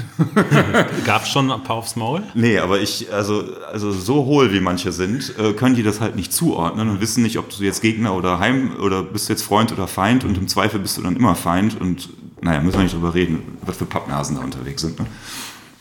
Ja, genau. Und äh, vielleicht, also mal schauen, vielleicht machen wir irgendwann mal ein bisschen mehr daraus oder es hat schon auch die Idee, auch die Terrassenmosel einfach nochmal ins Bewusstsein zurückzubringen. Äh, ich bin mir, ich weiß nicht genau, inwieweit, also unter Weinfreaks und Nerds ist völlig klar, die wissen, was Terrassenmosel ist.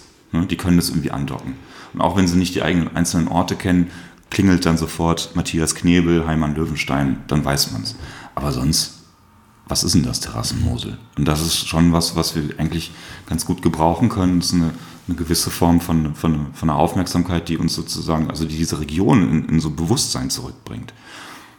Weil Kultur, das ist das kulturelle Erbe, was hier ist, ist halt immens. Ist unfassbar riesig. Und es wird meiner Meinung nach, glaube ich, nicht richtig gesehen. Also, hm. Und da ist Terrassenmosel Ultras einfach nur so ein, klein, so ein kleiner Zahnstocher, der irgendwo mal so einen Oberarm piekt. Hm. So. Wann hast du denn angefangen, dann zu sagen, hier in Wedding, ich schaue mich mal so nach ein paar Lagen um und mhm. versuche da mal so mal diesen Nebenerwerb zu starten. Ja. Ja, das war quasi, als, als, als ich äh, entscheiden musste oder entschieden habe, äh, doch nicht Winningen zu verlassen. Das hatte der Matthias ja irgendwie schon irgendwie ähm, erzählt, dass, ähm, also es war klar, im Sommer 17, äh, meine Ausbildung war vorbei, ähm, dass ich auch nicht weiter bei Heimat Löwenstein bleibe. Ich musste auch was anderes sehen, das ist völlig klar. Und dann habe ich erstmal noch einen Monat mich hier so verdingt. Bei manchen Kollegen habe bei Laubarbeiten geholfen und so. Und bei Matthias auch. Und dann ich, gab es halt eine Nachricht von zu Hause, die, ähm, äh, die so gravierend war, dass es halt äh, hieß, okay, ähm, achso, ich, äh, ich war mit Michael Gindel schon äh, versprochen, dass ähm, ich ins Weinviertel zu ihm komme, nach mhm. Hohenruppertsdorf, und dass ich bei ihm anfange ähm, oder er hatte mir das angeboten, äh, auch so mit, äh, ich kann dir ein bisschen Weinberg verpachten, wir haben noch so einen alten Weinkeller in der Kellergasse, den kannst du benutzen, also wenn du Bock hast, dich hier zu, also hier zu arbeiten und gleichzeitig deinen eigenen Wein zu machen, komm. Und ich so, ja, super, ne? Ähm, aber dann kam es halt irgendwie halt so, dass ich nicht 1500, nee, 1200 Kilometer ungefähr weit weg von Duisburg fahren kann, erleben äh, kann. Zumal mein Bruder irgendwie auch noch, als, äh, noch studiert hat zu der Zeit und ich so, nee, der äh, soll sein Studium machen, dann bleibe ich in der Nähe, falls wirklich es irgendwie so kommt, dass man da sein muss. Und Matthias hat das damals irgendwie hautnah mitbekommen und, äh, und äh, ja, dafür vielen Dank, das weißt du. Äh, er hat halt direkt so, ja, dann bleibst du halt bei uns, machst du die Weinlese bei uns und dann guckst du. Und dann war, also in der Weinlese habe ich dann gesagt, okay, nö, dann bleibe ich in Winningen. Ja, und dann ähm, kommt es halt alles immer so, wie es halt so kommt. Ne? Also wir haben hier so einen Fußballverein, der spielt Kreisliga D, Gruppe 2, also das geht nicht tiefer. Äh, da geht man dann manchmal hin, dann trifft man da einen Winzerkollegen und dem habe ich dann erzählt, du, ich könnte ein bisschen Wingert gebrauchen, ich glaube, ich mache nächstes Jahr mal was. Und der so, ach super, ich will was loswerden, zack, hatte ich 7000 Quadratmeter an der Backe und musste einen Keller finden. Also ne? 7000 Quadratmeter sind wie viel Hektar? 0,7. 0,7 mhm. Das sind dann wie viele Flaschen, wenn man das so je nach Ertrag. Auf, das kommt aufs Jahr an. Aber sagen wir mal so, eins, eins der normalen durchschnittlichen Jahre zwischen gut und schlecht. Ähm, also ich habe drei Jahrgänge und ich weiß nicht, was ein Durchschnitt ist. Ich kann dir aber sagen, ich habe in, äh, in 18 war ja das Jahr, wo man einfach viel zu viel gelesen hat, also wo es viel zu viel gab im Vergleich zu allen anderen Jahren. Ähm, und in 19 habe ich 40 Prozent weniger gehabt und in 18 verglichen, äh, in 20 verglichen zu 18 ungefähr 30, 20 bis 30 Prozent weniger. Also ich denke mal, dass ich, also wir sind hier bei so einer Ertragsmenge von 50 Hektoliter, so ungefähr auf einen Hektar, so grob Pi mal Daumen. Wie ist du das Angebot an Lagen hier preislich gesehen? Ist das, ist das finanzierbar? Ist das heiß ja. gesucht? Ja, also Winningen ist relativ umkämpft. Winningen hat ja das Glück, äh, also von Winningen bis Pünderich gibt es, glaube ich, keine Gemarkung, wo so viele junge Winzer aktiv sind. Ähm, das heißt jetzt gerade, also du kannst jetzt hier nicht loslaufen und sagen, ich will unbedingt Weinberg. Also wenn du die Kohle hast, kannst du es natürlich immer, aber du kriegst jetzt nicht hinterhergeworfen. Wogegen jetzt zwei Dörfer weiter liegt alles brach und die Leute wären froh, wenn da jemand die Weinberge kaufen mhm. würde.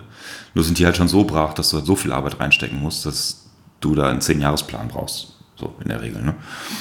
Ähm, preislich, äh, ja, ich finde es extrem preiswert sagen wir mal so. Wie bist du da vorgegangen, zu gucken, was passt so zu, dem, zu der Idee an Wein, die ich machen möchte? Äh, welche Lagen mhm. nehme ich da? Hast du dir da Rat geholt? Nee, oder? Nee. Also erstmal habe ich das, erstmal habe ich mit dem angefangen, was wir bekommen haben. Mhm. Ne? Das sind diese Weinberge, die äh, der Kollege hier aus dem Ort mir verpachtet hat. Ähm, ähm, und dann war für mich eigentlich von vornherein klar, dass ich wieder zurück auf dieses Begleiten, dass ich, naja, du machst halt irgendwie die Dinge so, wie du sie auch gerne hast. Also die Weine, die du trinkst, die du gerne trinkst, beeinflussen, glaube ich, relativ stark auch die Art und Weise, wie du selber Wein machen wirst. Ähm, also ohne, also ich bin, ich bin nicht dogmatisch, aber schon insofern, als dass ich sage, okay, bei mir wird niemals angesäuert oder gezuckert oder auch filtriert. So, das sind so für mich Prinzipien, wo ich denke, das brauche ich nicht. Mhm. Oder das braucht der Wein nicht. Ähm, da mögen ganz viele sagen, das ist totaler Irrsinn. Ist auch okay, können sie, ist völlig in Ordnung, kann jeder, macht jeder so, wie er soll, wie er will. Das ist völlig okay. Ein bisschen Schwefel können wir mal benutzen. Da bin ich jetzt nicht so, wo ich sage, oh, der darf auf gar keinen Fall geschwefelt sein, weil das ist äh, für mich dann auch schon wieder fast fahrlässige Tötung. Ähm, weil es schon auch darum geht, dass du am Ende einen Wein verkaufst oder einen Wein zumindest anbietest, der insofern stabil ist, als dass er nicht im Keller äh, des Kunden irgendwann die Maus bekommt und der hat dann irgendwie 30 Euro belegt für eine Pulle mit Maus. Da, also sorry, da habe ich auch keinen Bock drauf. Und dafür ist mir dieses, dieser, dieser, diese Schwefeldiskussion, das ist für mich Quatsch letztendlich. Ne? Ähm, andererseits ist sozusagen das, das, das übermäßige Benutzen von Schwefel für mich gleichzeitig auch wieder, ich glaube nicht, dass das notwendig ist. Ich denke, ein Wein kriegt sich ziemlich gut selbst stabilisiert. Ähm, mit der Ruhe und mit der Zeit, die du ihm geben kannst. Ne? Also das haben wir, das lernen wir jedes Jahr, dass es geht. Wir lernen auch jedes Jahr, dass es schief geht. Also ich habe jedes Jahr so ein Fässchen dabei oder auch mal zwei, die gehen nach hinten los, die füllen wir dann nicht. Ähm, da gucken wir dann, dass wir Beispielsweise, also so ein Mittel, was ich jetzt benutze, ähm, ist eine Hefeschönung, aber nicht im Sinne von, dass ich eine Tütenhefe aufreiße, sondern ähm, wenn wir Weine abziehen, dann habe ich halt die, die gute, frische Hefe im Fass liegen und dann, dann lege ich quasi den, den, den Wein, der extrem viel flüchtige Säure hat oder von mir aus auch einen Milchsäurestrich bekommen hat oder so, den lege ich dann auf diese frische Hefe, rühre das auf und dann gucken wir mal in fünf, sechs Monaten, was da überhaupt passiert. Das ist ein Prozess, den wir jetzt auch gerade erst lernen. Ähm, und es funktioniert, es funktioniert auch nicht, das müssen wir mal gucken. Das ist aber so ein, auch ein Luxus, den ich mir da einfach erlaube. Das ist auch die Schule, die ich jetzt mache. Ne? Also ich musste mir das auch irgendwie beibringen. Ähm, ich habe zwar eine Ausbildung gemacht, war aber nie in einer Berufsschule und halte halt nichts von diesem ganzen ähm, Kontroll. Also wie soll man das sagen? Es ist eine Grundsatzeinstellung. Will ich sozusagen das kontrollieren, was mhm. da passiert, oder will ich es will ich's kommen lassen und irgendwie gucken, wo kann ich irgendwie mal an der Mutter ein bisschen ziehen? Das ist irgendwie, äh, ne, irgendwie so. Und das ist eher mein Ansatz. Das ist mitunter für einen Anfänger, als den ich mich auf jeden Fall noch bezeichne, so total naiv. Aber der einzige Weg, der für mich irgendwie da äh, in Frage kommt. Ne? So, das, ist, das war von vornherein klar, dass ich so arbeiten möchte. Ähm, unsere Weine sind alle trocken, also ich habe auch kein Interesse daran, irgendwie einen halbtrockenen Wein abzufüllen oder so. Das trinke ich nicht, das interessiert mich nicht. Genauso wie ich Rotwein für mich überhaupt kein Thema ist. Also mein Körper reagiert nicht besonders gut auf Rotwein, aber das ist nicht der eigentliche Grund. Ich habe einen tollen, tollen, tollen Spätburgunder, alles klasse, äh, tolle Cabernet France, alles klasse, aber irgendwie ist Rotwein nichts, was mich jetzt irgendwie abholt. Ne? Also ohne das jetzt werten zu sagen. Also für mich ist es völlig klar, wir machen Weißwein, das werden wir auch weiterhin so durchziehen. Und dann gucken wir, wie sich das ähm, naja, wie sich das sozusagen entwickelt im Sinne von, diese, diese, diese Art des Weinausbaus ist ja auch ist eine Art, die jetzt hier in der Gegend relativ neu ist oder sagen wir so, wiederkommt, weil vielleicht ist sie ursprünglich, das weiß ich nicht, das ist auch irrelevant. Ähm, also neu gibt es sowieso nicht. Ähm, aber wenn du beispielsweise, wenn du an der Mosel eine Ausbildung machst und es geht um Riesling, dann lernst du einfach es ist völlig klar, der Most wird erstmal, nachdem er von der Presse läuft, wird er sedimentiert über Nacht. Mit oder ohne Hilfsmittel ist völlig egal. Äh, und am nächsten Tag wird er blank abgezogen, um halt den Trub nicht mit in die Vergärung zu schicken und um auch die Phenole nicht mit in die Vergärung zu schicken. Das war für mich so, das war so ein Ding, das war so ungefragt, stand das einfach da. Ich sagte, warum macht man das? Äh, dann höre ich irgendwie aus dem, aus dem Burgund, ja, die machen das auch, aber dann gucken die sich den Trub an und vergären den mit. Aha, wieso? Was machen die denn da? Und dann geht dieser Prozess, also du siehst, okay, dann vergären wir jetzt mal nur mit Trub einen Teil und einen Teil ohne und gucken, wie schmeckt Riesling eigentlich, wenn er, wenn er nicht, ähm, wenn er nicht so gelenkt wird. Ne? Und es ist schon erstaunlich, wie unterschiedlich das schmecken kann. Dann kommt dann die, also die Diskussion, die du auch kennst, was ist Rebsortentypizität und ähm, Weine, die relativ ich hasse es, aber naturbelassen, ich finde diesen Ausdruck so Banane, äh, ausgebaut werden, da kann man die Rebsorte irgendwie nicht mehr so entdecken. Na, weiß ich nicht, weil ähm, die Rebsorten, wie du sie kennst, die kennst du aber aus einer bestimmten Ausbaumethode. Also du hast ja wahnsinnig viele Faktoren, die damit reinspielen. Und wenn man die weglässt, natürlich verändert sich der Geschmack. Mhm. Aber ist nicht da eigentlich die Rebsorte dann? Ne? Das ist eine Frage, die man so in den Raum stellen kann, ähm, weil das halt immer wieder kommt. Ähm, und das ist für mich so, so ein bisschen jetzt so gerade so die Suche, die man so los, äh, die man so lostritt. Ne? Also wie schmeckt Riesling? Wie schmeckt Riesling, wenn ich ihn mit einem Trub vergäre oder ohne? Wie schmeckt Riesling ähm, auf diesem Boden oder auf diesem Boden? Also unsere Böden sind zwar alle Schieferböden, aber du hast unterschiedliche Bodenauflagen. Die sind ähm, und die beeinflussen es schon ziemlich stark. Also wir haben Weinberge, die sehr sandig sind mit viel Kiesel. Dann haben wir auch eine Ecke, da ist recht lehmig. Dann haben wir die Terrassen, wo du eigentlich quasi nur Stein hast. Und da gucken wir da. Also das ist sozusagen eigentlich so ein, so ein ähm, wir lernen gerade alles kennen noch. Ne? So. Aber ist das vielleicht auch so ein Vorteil des, des Quereinsteigers aus einer ganz anderen Region, genau wie Terrassenmosel Ultras, mhm. dass du immer so den schärferen Blick von außen hast, des Hinterfragens, weil man nicht in so eine 200 Jahre alte Weinbautradition mhm. einer Familie reingeboren mhm. worden ist? Ja, das ist der Dramaturg jetzt, ne, der von ja, außen drauf guckt. Ja, ja. So.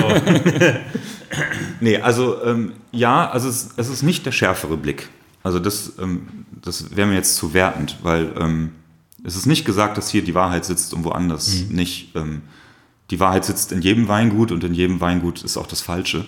Ähm, aber klar, natürlich ist das ein Riesenvorteil. Du kommst völlig unbedarft daher und äh, stellst Fragen, die eigentlich kaum noch gefragt werden und sagst dir, okay, ich kann mir auch erlauben, das einfach so zu machen. Gestandener Betrieb, der irgendwie seine, seinen Kundenstamm hat und so weiter, wenn da irgendwie eine Veränderung passieren soll, da musst du schon ziemlich aufpassen, wie du das machst. Ne? Du musst da ganz vorsichtig rangehen. Das, das Schwierigste ist, einen Betrieb umzukrempeln. Das ist viel schwieriger, als einen Betrieb aufzubauen. Mhm. Ne? Das ist ja völlig klar. Und ähm, das haben wir, also da, klar, das ist, ich glaube, das ist bei Madame Flöck und auch bei, bei den Materne, bei Materne und Schmidt, ähm, ist es ja ähnlich, dass die ja alle sozusagen, oder auch Tobias Feiden, die haben angefangen erstmal bei Null. So, und dann machst du den ersten, also den, den großen ersten Jahrgang, weil der erste Jahrgang ist der schwierigste, weil damit setzt du ja direkt irgendwas hin. Ne? Und wenn die Leute es auch noch mitkriegen, dass du einen Jahrgang gemacht hast, dann ist es ja noch schwieriger, weil der nächste Jahrgang muss ja dann in irgendeiner Art und Weise mit diesem Vorjahrgang kommunizieren. Also sei es ihn äh, quasi äh, folgend äh, aufbauen oder was ganz anderes machen, was aber auch interessant ist oder wie auch immer. Ne? Das ist damit wieder schwierig, aber eigentlich haben wir erstmal die Grundvoraussetzung, ist natürlich total klasse. Ne? Du kannst halt, äh, das fängt an bei der Entscheidung, welche Presse nehme ich, ähm, welche Gebinde nehme ich, weil du ja sozusagen auch alles erstmal anschaffen musst. Du hast ja erstmal nichts, ne? guckst, was du im Keller findest und dann und jedes Teil, was du dir besorgst, jedes Hilfsmittel, was du benötigst, alles, was du dann anschaffst, um diesen Wein letztendlich zu machen, sind Entscheidungen, die du bei Null treffen kannst und musst halt eben nicht auf das zurückgreifen, was schon da ist und was schon immer so gemacht wurde. Ne? Also das ist ja dieser berühmte, das haben wir schon immer so gemacht. Mhm. Ne? Den haben wir ja zum Glück nicht. Wie viel justierst du jedes Jahr oder an dir selber und an der Stilistik des Weins? Ja, das, ähm, also der dritte Jahrgang gärt gerade. Ähm, es gibt so eine Sache, die für mich jetzt, glaube ich, irgendwie ziemlich, also ich würde sagen, das, das Sichtbarste ist. Wir haben im ersten Jahr haben wir relativ viel noch im Edelstahl ausgebaut und teilweise im Holz. Ähm, also der, der Basisriesling beispielsweise, der war größtenteils im Edelstahl. Ich habe dann in 19 entschieden, überhaupt keinen Edelstahl mehr zu benutzen, weil mir das Holz einfach viel besser gefallen hat. Und wir arbeiten mit gebrauchten Holzfässern, kaufen zwar auch neue jetzt so langsam dazu, aber das größte Teil ist gebraucht. Achso, jetzt bin ich vom Mikro abgekommen. Ähm, ähm, und habe dann aber in 19 gemerkt, nee, mir fehlt jetzt das Edelstahl. Mir fehlt so ein bisschen die Gradlinigkeit, das Klare, was so ein Edelstein mitbringt. Ne? Was total charmant sein kann und was irgendwie auch ähm, irgendwie so eine, so eine Straightness äh, da reinbringt, die der 19er auch hat, auf jeden Fall. Aber es fehlt so ein bisschen das Klirrende, so im Positiven. Und das ist sowas, wo ich jetzt, jetzt sind wir wieder mit Edelstahl dran, das machen wir wieder. Hm. Das ist so für mich jetzt eine so der, der, weitreichsten Entscheidungen, die, die ich getroffen habe, die ich jetzt wieder zurücknehme oder wo wir jetzt auch im kommenden Jahr wieder gucken, wie machen wir das, ähm, da so ein bisschen die Balance zu finden. Also für mich ist schon das Holz eigentlich das interessantere äh, Lagergebinde. Ähm, aber dieses radikal nur Holz oder nur Edelstahl scheint, äh, glaube ich, nicht die Wahrheit zu sein. Und dann gucken wir jetzt so. Das ist jetzt eins, was mir jetzt so spontan einfällt. Ne? Hm. Dann ist der erste Jahrgang fertig, hm. liegt in Flaschen. Und bei einem Weingut, was quasi bei Null anfängt, wie kommt man dann zu den Kunden, außer man hat die ganzen Freunde, Verwandte schon irgendwie beliefert, aber wie kommt ja. man in die Gastronomie, wie bekommt man landesweit in die Weinläden auf die Listen, weil ja. wenn irgendwas ausgelistet wird, muss irgendwas, also was eingelistet wird, muss irgendwas ausgelistet werden meistens. Ah, da habe ich noch nie drüber nachgedacht, stimmt eigentlich, ja. ja. Also man kommt dahin, indem man, äh, indem Leute das für einen machen. Also wir haben einfach Glück, wir haben unfassbares Glück gehabt. Also ich habe so gut wie überhaupt keine Akquise gemacht. Ähm, die Janina Schmidt von Materne und Schmidt hat dem Jean Fisch erzählt, dass es hier einen neuen Winzer gibt. Jean Fisch von Mose Fine Wine der hat mich angeschrieben, äh, ich habe dem Weinflaschen geschickt, ähm, der hat die ziemlich gut bepunktet, wahnsinnig toll beschrieben. Mein E-Mail-Postfach ist explodiert. Ganz einfach. Also das war, das ist unglaublich, ich finde es heute unfassbar, was das für eine Reichweite produziert hat. Ähm, hinzu kommt irgendwie Christian Lebherz, halt mein Freund aus Frankfurt mit Cool Climate. Ähm, das war auch relativ klar, dass, dass wir da irgendwie zusammenarbeiten würden, sobald, also sofern der Wein natürlich schmeckt. Also Christian nur den Wein jetzt auch nicht nur, weil wir Homies sind. Ähm, und dann hat sich das quasi verselbstständigt. Aber nochmal, man muss das auch einordnen. Ne? Das sind 4000 Flaschen, über die wir reden. Ne? Wir reden hier nicht über 40.000, sondern 4000 Flaschen sind, also das füllen manche als, äh, äh, keine Ahnung, äh, äh das, das, kleine große Gewächs, da haben wir nicht so viel von. Ne? Das sind so, oder was? Bei uns ist das halt alles. ne? ähm, ja, und dann hatten wir halt das, also wie gesagt, das Glück, dass dann, äh, wir haben dann direkt irgendwie eine E-Mail aus Dänemark bekommen von einem Importeur, der äh, ziemlich tolle ziemlich tolles Portfolio hat, der gut bestellt hat. Ähm, ich glaube, über Matthias kam dann auch die Verbindung zu Weinfurore. Ähm, ja, und dann war es das auch schon. Ne? Also dann sind wir eigentlich auch schon ausverkauft, so ungefähr. Auf deinem Etikett vorne bei, der, bei dem Wein mhm. ist äh, vorne so eine Art Kirchenfenster, so ein Glasfenster. Mhm. Da ist ein Fuchs drauf. Renard heißt auch, der Nachname heißt Fuchs mhm. im Französischen. Und das erkennt man bei Instagram sofort. Das hat eine unheimliche Prägnanz. Ich habe mal irgendwann einen Grafiker gelernt und wenn man so bei ähm, Instagram so durchswipet, dann sieht man so, ah, Renard, Renard, Renard. Ich glaube, nur die Sorten ändert sich das Kolorit ein bisschen dieses Etiketts. Mhm. Und ich habe den Mythos gehört, bei Kollege Christoph Raffelt hat das auch mal gesagt, dass dieses Etikett abfotografiert ist aus einer Imbissbude hier in Winning. Stimmt das? Yes, Sir. ich hätte jetzt gerne einmal kurz die ganze Geschichte gehört, the weil whole, das so wie yeah. Arsch auf Eimer klingt. Ja, the whole story. Ähm, äh, Umut, äh, Merhaba, äh, mein Freund Umut hat eine Pizzeria, früher hat er auch mal Döner gemacht, mittlerweile macht er nur noch Pizza in einem alten Winzerhaus hier in Winningen. Und es ist tatsächlich das Fenster der, der, der, der Essstube quasi, dass die Vorbesitzerfamilie, also die, die damals das Weingut betrieben hat, die haben dieses Fenster in Auftrag gegeben. Und es ist eine Illustration einer Fabel von äh, La Fontaine, ähm, Le Renard et le Raisin, also der Fuchs und die Traube.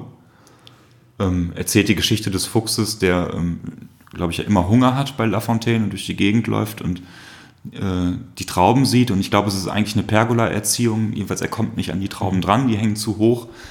Und er probiert es einmal und gibt sofort auf und sagt dann, ach, die sind eh zu sauer und also ne, redet sich diese Entschuldigung ein, beziehungsweise uns, dem Leser, und haut dann ab. Ne. Passt irgendwie, passt irgendwie nicht, weiß ich nicht, aber ich fand das Fenster geil. Also ich sehe das halt jeden Tag, wenn ich von der Arbeit nach Hause laufe. Und ich fand das irgendwie immer super. Und mein, mein Grafiker und Freund Tobi aus Frankfurt und ich, wir haben halt lange überlegt, was machen wir, wie sieht das aus, äh, was ist die CI und ne, also dieser ganze Kram. Ähm, und er hat, also das ist ein super Zeichner, der Tobi, der hat unfassbar viele Skizzen gemacht und Vorschläge gemacht. Es war alles Weltklasse und es tut mir bis heute echt leid, Tobi, aber ich habe irgendwann gesagt, Tobi, Alter, das Fenster ist es. Da können wir jetzt machen, was wir wollen. Das Fenster ist es. Und ähm, ja, auf dem Riesling, also der, der, der, der einfache, in Anführungsstrichen einfache Riesling, der trägt halt das Fenster in Originalfarbe und dann passen wir das sozusagen. Also jeder Wein hat, ein, hat eine eigene Farbe.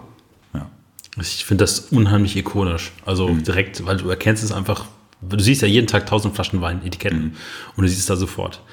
Und dann stehen diese Flaschen mit dem Fuchs drauf in so Restaurants in Frankfurt zum Beispiel, immer Metzler oder im Chairs. Hm. Wie ist das dann so zum ersten Jahr, wenn man merkt, so, da stehen dann abends die Pullen und das trinken dann Leute, die ich überhaupt nicht kenne und die bilden sich auch darüber eine Meinung, finden hm. das toll, finden das nicht so toll. Hm. Und man sieht das dann bei Instagram oder hm. bekommt Feedback vom Gastronom. Ja, das ist unfassbar. Also, das ist schon, ähm, ja, also so richtig, äh, ja, ich glaube es nicht. Ja, doch, natürlich glaube ich es, weil ich sehe es ja, aber ähm, es ist schon echt unfassbar. Wobei das jetzt mit, also die Emma, also der Anton, der die Emma macht und der und der der Jigo, der Dennis, der die äh, der das Chairs macht, das sind halt auch alte bekannte Freunde von mir und natürlich würden die den Wein nicht kaufen, wenn sie einen Scheiße fänden. Mhm. Aber was mich halt noch so mehr umhaut, ist, dass dann irgendwie das Hotel zur alten Post in Büsum, ja, ähm, äh, der schreibt mich an, sagt, ey, hör mal, ich habe davon, schick mal bitte was und so und findet es total klasse und packt es auf seine Liste. In, einem, in, in einer Wirtschaft, wo du eigentlich so Weine nicht finden würdest und der sagt, yo, ich habe da Bock drauf, finde das super. Ich habe keine Ahnung, wer das ist, ich habe ihn nie gesehen, wir haben uns nicht kennengelernt. Und das ist das, was mich eigentlich so richtig umhaut dabei. Dass ähm, du plötzlich mit Menschen in Kommunikation kommst über, über diesen Wein und ähm, die das auch noch gut finden und sozusagen dir sagen, du hast gute Arbeit gemacht. Und klar, ich meine, der Billy äh, schrieb mir, hallo, wir würden gerne mal deinen Wein probieren. Äh, können, kannst du uns was schicken? Ich schicke dem was, äh, wir tauschen Sprachnachrichten aus und dann hat er den Wein gekauft. Ich bin umgefallen, ich das kann überhaupt nicht wahr sein. Nobel Billy, Nobel hat einen ja, ja, Billy, ja, Billy Wagner. Ja. Also da bist du ja auch selbst, wenn du selbst aus der Konsumentenecke kommst und auch du gehst gerne auch mal was essen und so weiter, du überhöhst ja auch die Dinge immer wieder. Ne? Klar. Und dann denkst du, krass, jetzt haben die den Wein da auch. Und andererseits ist es gleichzeitig so, jetzt denkst du so, fuck. Jetzt bist du schon in so, jetzt sind die Weine in so Läden. Wäre natürlich toll, wenn sie nächstes Jahr auch wieder welchen bestellen würden. Und dann kommst du halt so in diese Rotation rein, in die man eigentlich nicht kommen möchte, aber die man auch braucht, um, um weiter auch irgendwie sozusagen die richtige Ernsthaftigkeit zu haben. Mhm. Weil es ist, natürlich hat es als, irgendwie, es ist immer noch dieses Hobby-Ding. Hobby ist auf jeden Fall ein Thema, was immer auch bleiben wird, hoffentlich. Ähm, aber aus diesem, ich will, ich will irgendwann mal ähm, ein Fass Wein legen, ähm, ist es halt von 0, nichts auf, äh, die Weine sind in, in, tollen Restaurants und bei guten Händlern irgendwie untergekommen und auch im, die Privatkunden, die wir haben, das sind Leute, die, die kennen wir beide wahrscheinlich aus dem Internet irgendwie, die Namen sind uns geläufig, wahrscheinlich hast du mit vielen schon mal was getrunken, ich wahrscheinlich auch, die bestellen halt bei uns. Das ist halt schon eine extreme Würdigung. Ne? Und da möchte ich natürlich irgendwie auch gucken, dass die auch Bock haben, nächstes Jahr nochmal irgendwie was zu bestellen und sagen, ey, geil, auch wenn es vielleicht anders ist oder wie auch immer, äh, wir haben Bock drauf, irgendwie zu schauen, was du da machst und wir trinken es einfach gerne. Ne? Wie reagierst du dann auch auf negatives Feedback, was dann auch kommt, weil einfach Leute diese Weine nicht verstehen, weil sie nicht schmecken? Wir reden mhm. über ein Genussmittel. Wie, also, du, wie, wie, wie, sehr geht das an dich, an dich ran, wenn dann Leute sagen, das, das finde ich nicht so toll? Das äh, kommt drauf an wie. Kommt drauf an wie. Also dieses mit Kritik, also ich meine, das, das war auf dem Theater ja auch so, ne? Ähm, wenn da irgendeiner äh, die Inszenierung auseinander nimmt, ähm, von der du eigentlich selbst denkst, dass sie sehr gelungen ist und nimmt sie auseinander und nimmt sie aber sehr, sehr genau auseinander und es hat Hand und Fuß und es, also sozusagen die Blickrichtung ist nicht falsch und es ist sehr konstruktiv, dann ist es auf jeden Fall scheiße erstmal, aber du kannst damit total gut umgehen aber auf so, es gibt halt auch so eine andere Art, wie man das macht. Also es kann das vielleicht, ich erzähle es einfach, weil ich immer noch stinksauer darüber bin eigentlich. Es gibt so einen recht großen Verlag, der ähm, in Deutschland, der so ein äh, der uns angeschrieben hat, ob wir nicht unseren Petnat mal schicken könnten. Die würden irgendwie so, und die hätten schon mal eine Story gemacht über deutschen Petnat und würden jetzt irgendwie drei Jahre später nochmal eine Story machen wollen und mal gucken, wie sich die Welt verändert hat. Und da haben wir und auch ähm, die Söhne von meinem Chef, die Knebelbrüder, ähm, wir haben unsere Petnuts dahin geschickt und wir haben halt nie ein Feedback bekommen, was vielleicht so üblich ist, das weiß ich nicht, also, das weiß ich einfach auch nicht besser. Aber dann kamen diese Artikel raus und äh, unsere Petnuts wurden nicht besprochen, weil sie halt irgendwie unter der Mindestpunktzahl waren, die man irgendwie braucht, um besprochen zu werden. Aber dann hatten sie irgendwie so ein äh, so ein kleines, so, so, ein Abschnitt des Artikels war, ging, da ging es wieder darum, dass man äh, Petnat auf gar keinen Fall ohne Schwefel machen sollte und bestimmt auch nicht in transparenten Flaschen, weil das geht, ginge ja nicht, also es wäre irgendwie ganz schlimm. Ähm, und haben dann so ein Foto gehabt von unseren Petnuts, so, der so mitten in diesem Abschnitt saß. Ne? Und da bin ich, also da ticke ich halt dann aus, ne? da ist Feierabend. Das ist für mich so unter aller Kanone. Unter aller Kanone.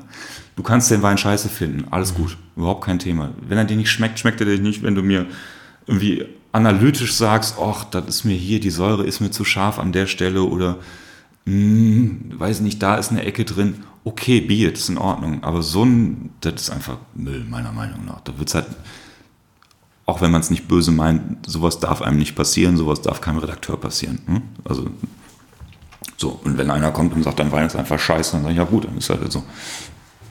Tschö. wenn man so auf die Mosel guckt, es gibt ja immer hier so ähm, Aufnahme in irgendwelche großen Weinverbände, wo es dann zu Streitigkeiten kommt, weil man merkt, dass die Mosel doch enger oder engstehniger ist, mhm. was so neue Sachen angeht oder mhm. andere Sachen angeht, als man das so denkt. Das Tal ist halt auch eng. Mhm. Und wenn man auf wenigen guckt, dann würde ich mal so als erstes von diesen neu zugezogenen, da gibt es wahrscheinlich noch ein paar mehr, aber mhm. so Materne und Schmidt als die ersten, die hier angefangen haben, Wein zu machen. Ich glaube auch über Hermann Löwenstein hier mhm. irgendwie als Magnet rangezogen mhm. worden. Dann dich, äh, Madame Flock. Warum ist Winning so ein Pool oder so ein Ort, der so gerade vieles Neues zulässt, also neue Ideen, wo ich dann auch das Gefühl habe, dass der Ort selber das total gerne aufnimmt und man sich nicht dagegen sperrt, da kommen jetzt ein paar Junge und wollen alles anders machen. Ähm, gute Frage. Stelle ich mir auch ständig. Ich habe so ein paar Ideen dazu. Also die, äh, klar, erstmal brauchst du Materne und Schmidt, die anfangen. Ne? Also das ist, glaube ich, das, das steht, Der Eisbrecher. Das ist schon der Eisbrecher auf jeden Fall. Also zwei junge Frauen, die aus Geisenheim kommen, die beide Quereinsteiger sind, also die ja nicht mal irgendwie mit Hektar im Hintergrund äh, sagen, wir, wir machen jetzt einfach Wein, sondern die kommen aus quasi aus dem Niemandsland, machen beim Reinhard, irgendwie teilen sich da die Stelle und machen nebenbei Weinberg. Das ist ja irre genug. Ne? Und als ich nach Winningen kam und die äh, Geschichte von den beiden gehört habe, dachte ich so, boah, krass. Aber dann habe ich auch gesagt, oh, geht. Ne? Mhm. Und die haben, äh, das sind ja nicht nur die beiden, dann kommt noch der Tobi dazu, also Tobi Feiden, das ist der, der Lebenspartner, Ehemann äh, von der Rebecca Materne, der auch seinen eigenen Spätburgunder macht. Der ist zwar Pünderischer, also kommt quasi aus dem Weinberg, wenn man so will, macht das, hat es aber auch nebenbei, macht es immer noch nebenbei. Und das war, also für mich war das auf jeden Fall das Signal, okay, es funktioniert, man kann das machen, das geht, es ist zwar sau schwer und ich sehe das auch bei denen, dass es schwer ist. Ähm, ich meine, die haben auch ein Familienleben, äh, die Becky und der Tobi, die haben eine, ich glaube, Frieda ist jetzt bald vier, äh, ich hoffe, ich irre mich jetzt nicht. Ähm, also, äh, die machen das nicht so mal eben. Ähm, und das hat, glaube ich, auch den vielen Nachwuchswinzern, die wir, also wir haben ja vor allem auch viele, die die Betriebe übernehmen. Und das ist, glaube ich, das viel Entscheidendere. Ähm, das Problem von hier bis Pünderich ist ja eigentlich, dass in Kobern und in Lehmen ähm, äh, oder auch in Alken, das sind ja überall immer tolle Weinberge da. Nur die haben niemanden, der Bock hat, die, Wein, die Arbeit zu machen.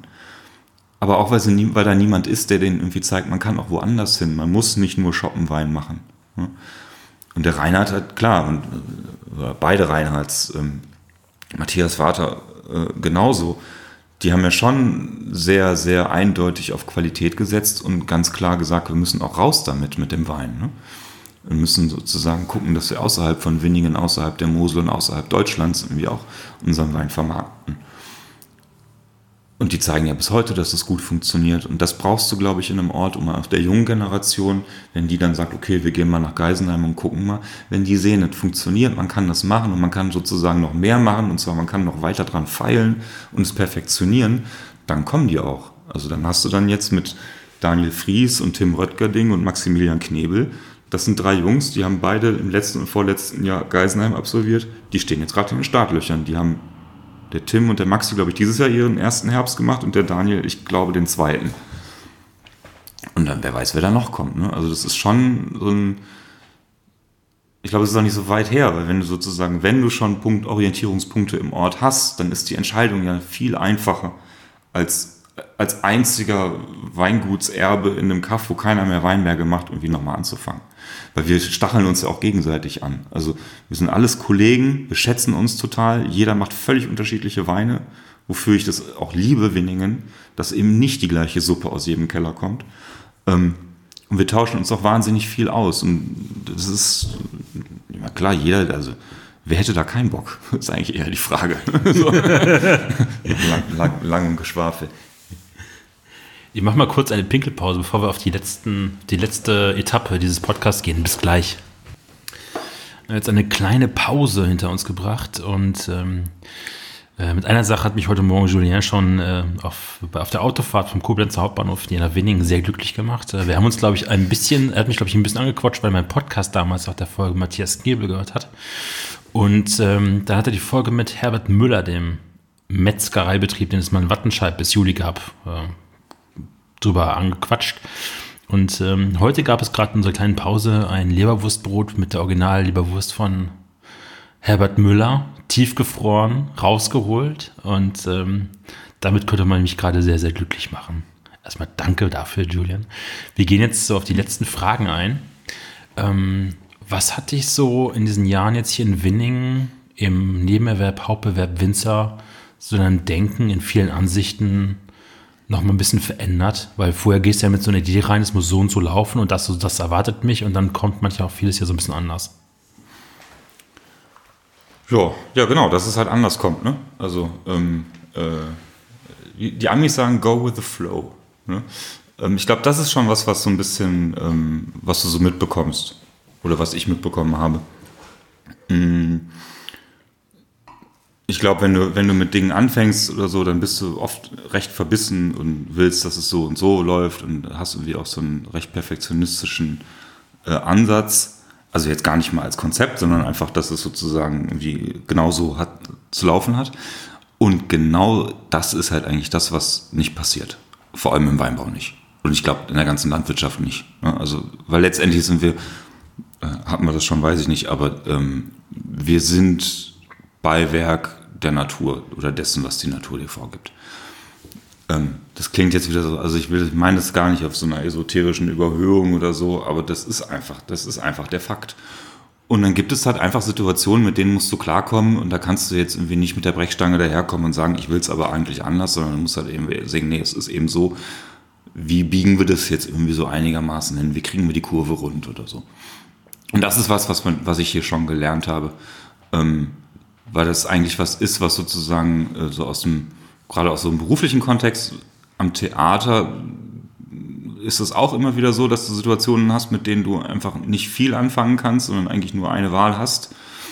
Aber da ist es dann doch alles ein bisschen verbissener gewesen, als es jetzt ist, wie ich das so gerade selber lebe und erlebe. Ähm, und das Schöne ist, dass es eigentlich auch überhaupt keine Sorge macht. Weil eigentlich ist es ja so, dass wenn du sagst, okay, ich versuche es mal irgendwie gelassener zu sehen oder die Dinge eher auf mich zukommen zu lassen, dass da eigentlich schon so das Sorgenalarmlämpchen angeht und sagt, ja, aber was ist wenn, was wäre wenn und so. Und dieses was wäre wenn, das versuche ich, und das gelingt mir, glaube ich, auch gerade ganz gut, irgendwie so auf Seite zu schieben. Ne? Gibt es so Momente bei dir dann im Keller oder im Weinberg, wo du dann denkst in dem Moment, so gerade ist alles richtig, ist alles gut?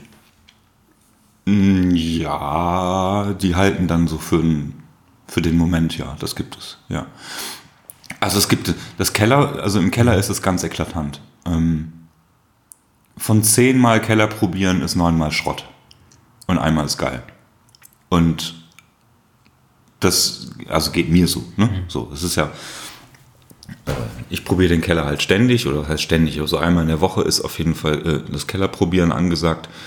Ähm, und es ist, es ist so, wie, glaube ich, jeder Mensch, wenn er sich sozusagen tagtäglich mit einer bestimmten Sache beschäftigt, dann guckt er sich die Sache halt irgendwann mal ganz anders an und wird immer analytischer und genauer und sieht irgendwann eigentlich auch nur noch die negativen Aspekte und nicht mehr die positiven. Und das ist das, was dir im Keller halt irgendwann passiert, ne? dass du eigentlich nur noch irgendwie darauf wartest, dass hier oder da irgendwas schiefgehen könnte oder so. Das, dabei ertappe ich mich dann auch immer wieder. Von daher sind die Kellerproben eigentlich immer eher so ein bisschen, hm, und dann gibt es so diesen einen geilen Moment und dann kommst du da raus und ist alles klar.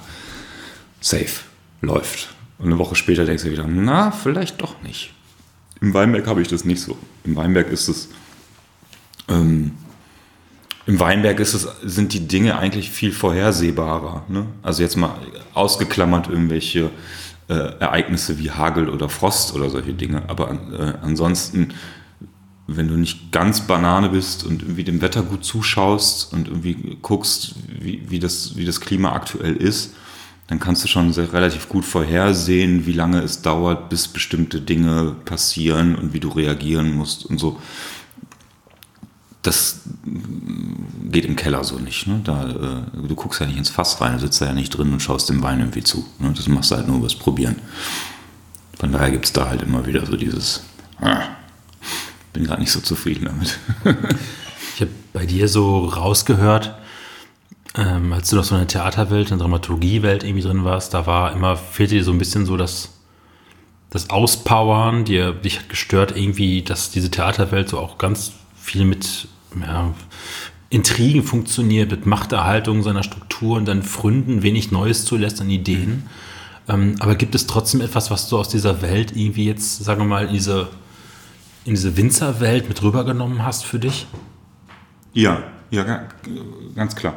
Also nochmal ganz kurz, ähm, also äh, das Theater das Theater hat ein Problem mit seiner Struktur. Es ist nicht so, dass das Theater irgendwie nichts Neues zulässt. Das stimmt nicht. Weil du hast und die ja handelnden Personen dahinter. Genau, du hast ja ständig neue, neue Erzählformen auf dem Theater und so. Das Theater entwickelt sich schon, nur die Struktur des Theaters nicht. Das war eher das Problem. Äh, und diese Intrigennummer, dass das eigentlich ist, das Absurde ist, nur mal äh, kleiner Exkurs. Ähm, bei Hamlet gibt es diese Szene, wo äh, Hamlet selbst die Schaus diese, die, kommt diese Schauspieltruppe und er äh, sagt denen, schreibt denen ein Stück und sagt, ihr sollt dieses Stück aufführen. Das ist die sogenannte Mausefalle. Und in der Mausefalle spielt er quasi seinem Stiefvater die Mordszene vor, wie sein Stiefvater damals Hamlets Vater ermordet hat. diese Mausefallen-Szene ist quasi total paradigmatisch dafür, also das sagt Shakespeare, zeigt dir Shakespeare schon, wie er dir quasi, ich halte dir das einfach nochmal vor, ich zeige dir das. Und das Theater ist so witzig, weil die spielen Shakespeare, die spielen Hamlet und die spielen die Mausefalle und die sehen es aber selbst nicht. Ne? Also sozusagen, die spielen sich selbst die Mausefalle vor und merken es nicht. Und das ist, was mich immer so extrem genervt hat, dass die sozusagen die große Moral auf der Bühne ver verhandeln, ähm, aber das strukturell niemals umsetzen. So, als jetzt nur als kleiner Exkurs. Ähm, Was du mitgenommen hast aus der Weinwelt. Ich habe ähm, gerade mal diese Flöße gemacht. ähm, ja, dieses, äh,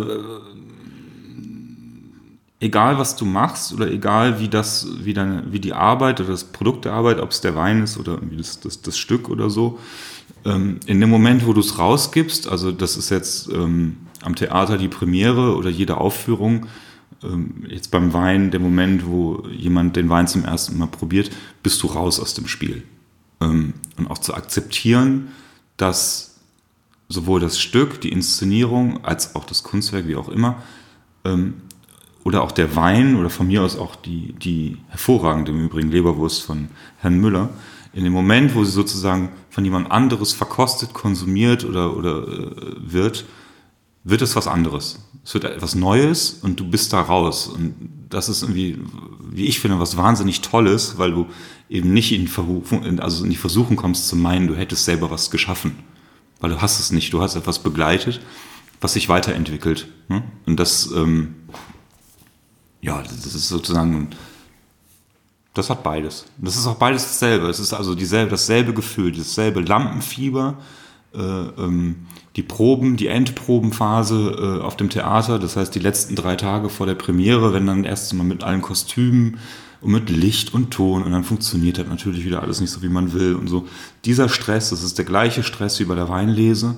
Wenn du anfängst, am ersten Tag die ersten Trauben abschneidest, das dauert halt, bis du akzeptierst, dass die Leute machen das schon richtig, das läuft schon, es funktioniert schon, ne? also beruhig dich mal so ein bisschen, die Presse wird funktionieren und wenn nicht, dann weißt du auch, wie du es repariert kriegst oder wie auch immer. Also alle Eventualitäten.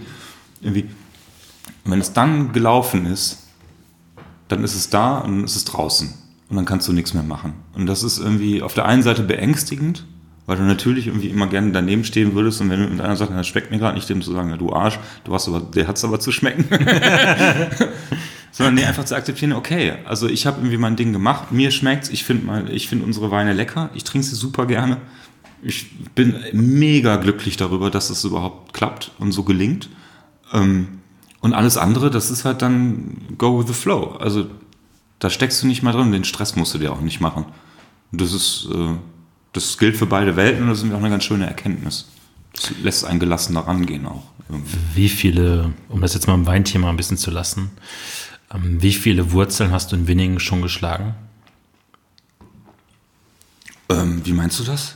So von Sesshaftigkeit, sich ah, äh, zu lassen. Voll, voll, voll. Also ich bin zwar keiner, also äh, bin nicht wurzelecht und äh, alte Rebe auch noch nicht, aber ähm, nee, wir sind jetzt hier. Das war's. Also ähm, ich bin für mich, ich bin total sesshaft geworden ähm, ich denke, Kascha auch. Und Fabian ist in Koblenz geboren. Der wird in Winningen in den Kindergarten gehen, in die Kita, in die Grundschule. Ähm, das ist unser Zuhause. Also wir wollen ja auch nicht weg. Also wir haben unseren, unser, unser sozialer Mittelpunkt ist hier. Ähm, es ist auch logistisch, also das gehört ja auch immer dazu, wenn man, wenn man quasi, wenn, wenn beide Seiten äh, entrissen sind von der Heimat, äh, es ist auch immer ein Thema, wie weit dauert es, also wie, wie weit ist es nach Hause? Hm? Ähm, das ist für uns auch äh, nicht unwichtig. Ich bin sehr schnell wieder zu Hause im Ruhrgebiet. Kascha hat in Anführungsstrichen nur sieben Stunden Autofahrt ähm, äh, nach Goldberg in Polen. Das ist direkt hinter der deutschen Grenze. Ähm, aber wir haben, sie hat Familie hier auch in der, äh, in der näheren Nachbarschaft. Das ist, also, ich glaube, es hätte uns schlimmer treffen können. Ne? Und Winningen ist halt einfach super.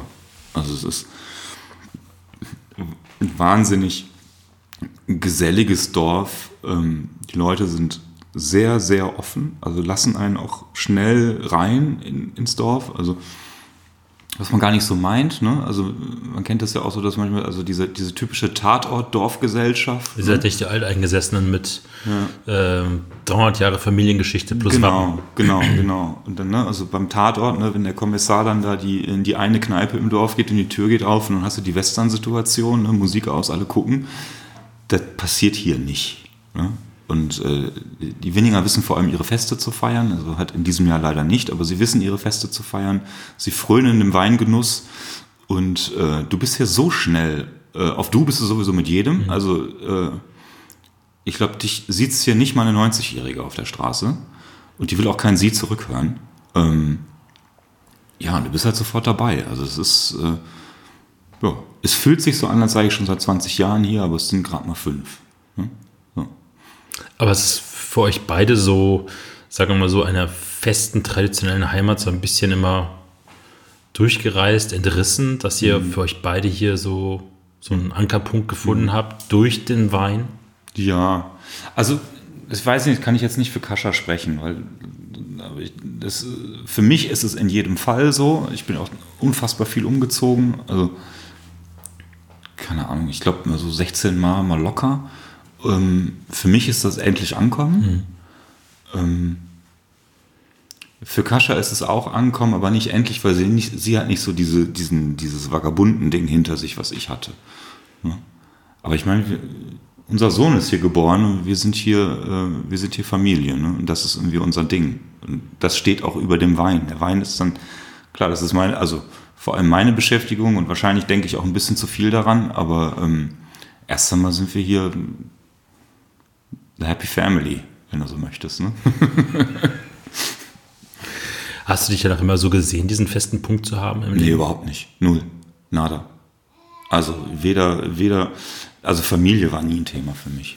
Das war alles immer was, das, das muss ich aber auch sagen, ich habe das auch immer so von mir weggeschoben. Also das ist so eine, ähm, ich weiß noch, jetzt bei der Weinlese waren äh, meine, meine Kumpels aus Frankfurt da und dann haben die sich dann, irgendwann stand der eine und dann sagt so, hat so, äh, ich werde nie Kinder haben, oh, das, das nervt voll und so, hört bloß auf und irgendwann hat er mich halt so nachgeäfft, wie ich irgendwie vor sechs, sieben Jahren wohl irgendwie rumgeäfft hätte. Und äh, ich habe den so war, äh, war ich echt so? Und er so, ja, nicht ganz, aber irgendwie schon. Und ich so, ja krass, das habe ich schon total vergessen. Also das ist völlig weg. Es war, aber das hat wahrscheinlich auch viel mit Angst, also mit Ängsten zu tun. Ne? Also wenn du, wenn du wenn du alleine bist und wenn du sozusagen, also insofern frei bist und unabhängig da durch die, durch die Weltgeschichte reisen kannst und du hast nirgendwo Verpflichtungen und machst einfach, worauf du Bock hast, das ist natürlich super, ne? Du hast halt immer eine Hintertür, kannst immer irgendwie und kannst dich auch vor irgendwelchen Verantwortungen drücken. Ähm, in dem Moment, wo du dich dazu entscheidest, als Landwirt zu arbeiten, ist das mit dem Reisen vorbei. Ne? Dann bist du halt für immer gebunden an einen Ort. Ähm, und in dem Moment, wo du Vater wirst oder auch Mutter wirst, ist es eigentlich genauso. Also für mich wäre es jetzt auch, so ganz blöd gesagt, für mich wäre es echt die suboptimalste Vorstellung, äh, einen Beruf zu haben, der äh, die Familie dazu zwingen würde, alle paar Jahre umzuziehen oder so.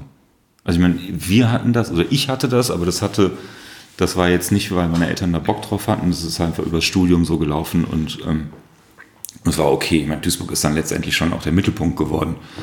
Ähm, aber dieses ständige äh, Entrissen-Sein, finde ich, also kann ich mir überhaupt nicht mehr vorstellen. Also es ist ganz absurd, aber es ist äh, völlig so weit weg.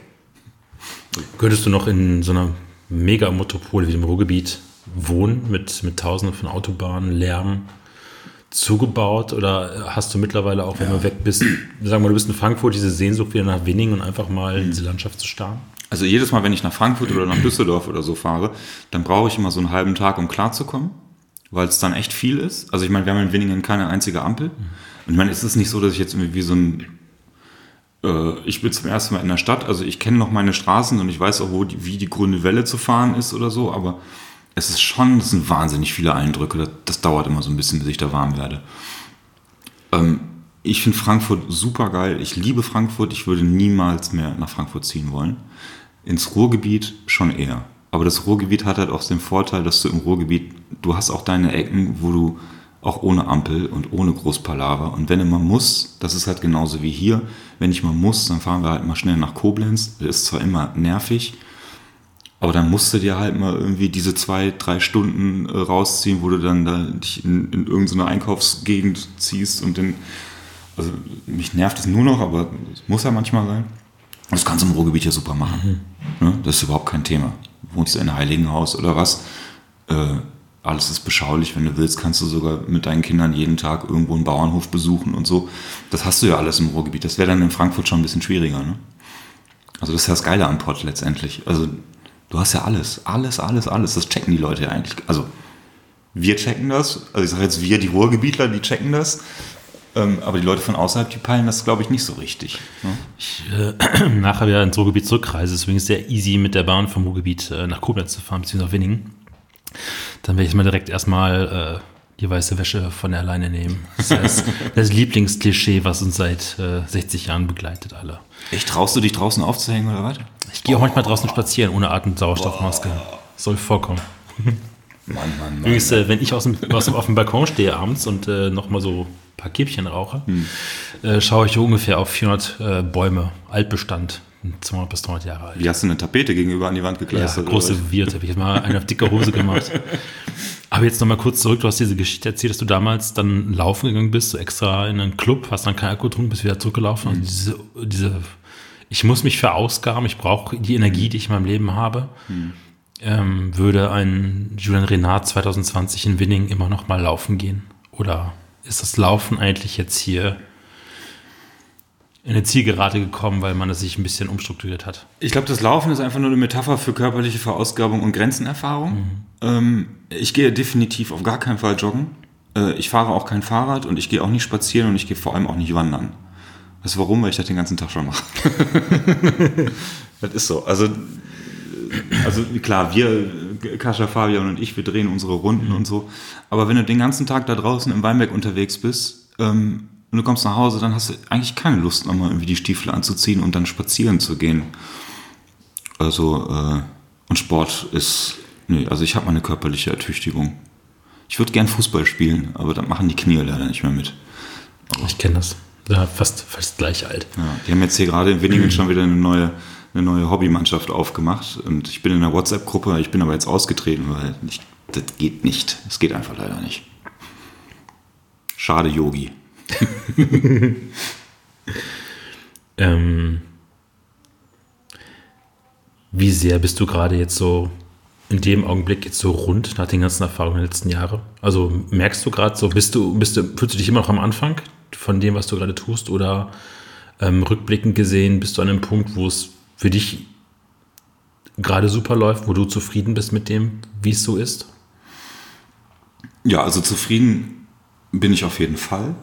Ich bin auch total glücklich und es ist irgendwie, also es gibt nichts, an dem mir jetzt, wo ich mir sage, da mangelt's oder das muss irgendwie jetzt ganz besonders anders sein oder so. Aber es ist auch immer noch der Anfang. Also, also das, sage ich jetzt, also damit meine ich dann den Betrieb letztendlich, ne, oder dieses kleine Weingut.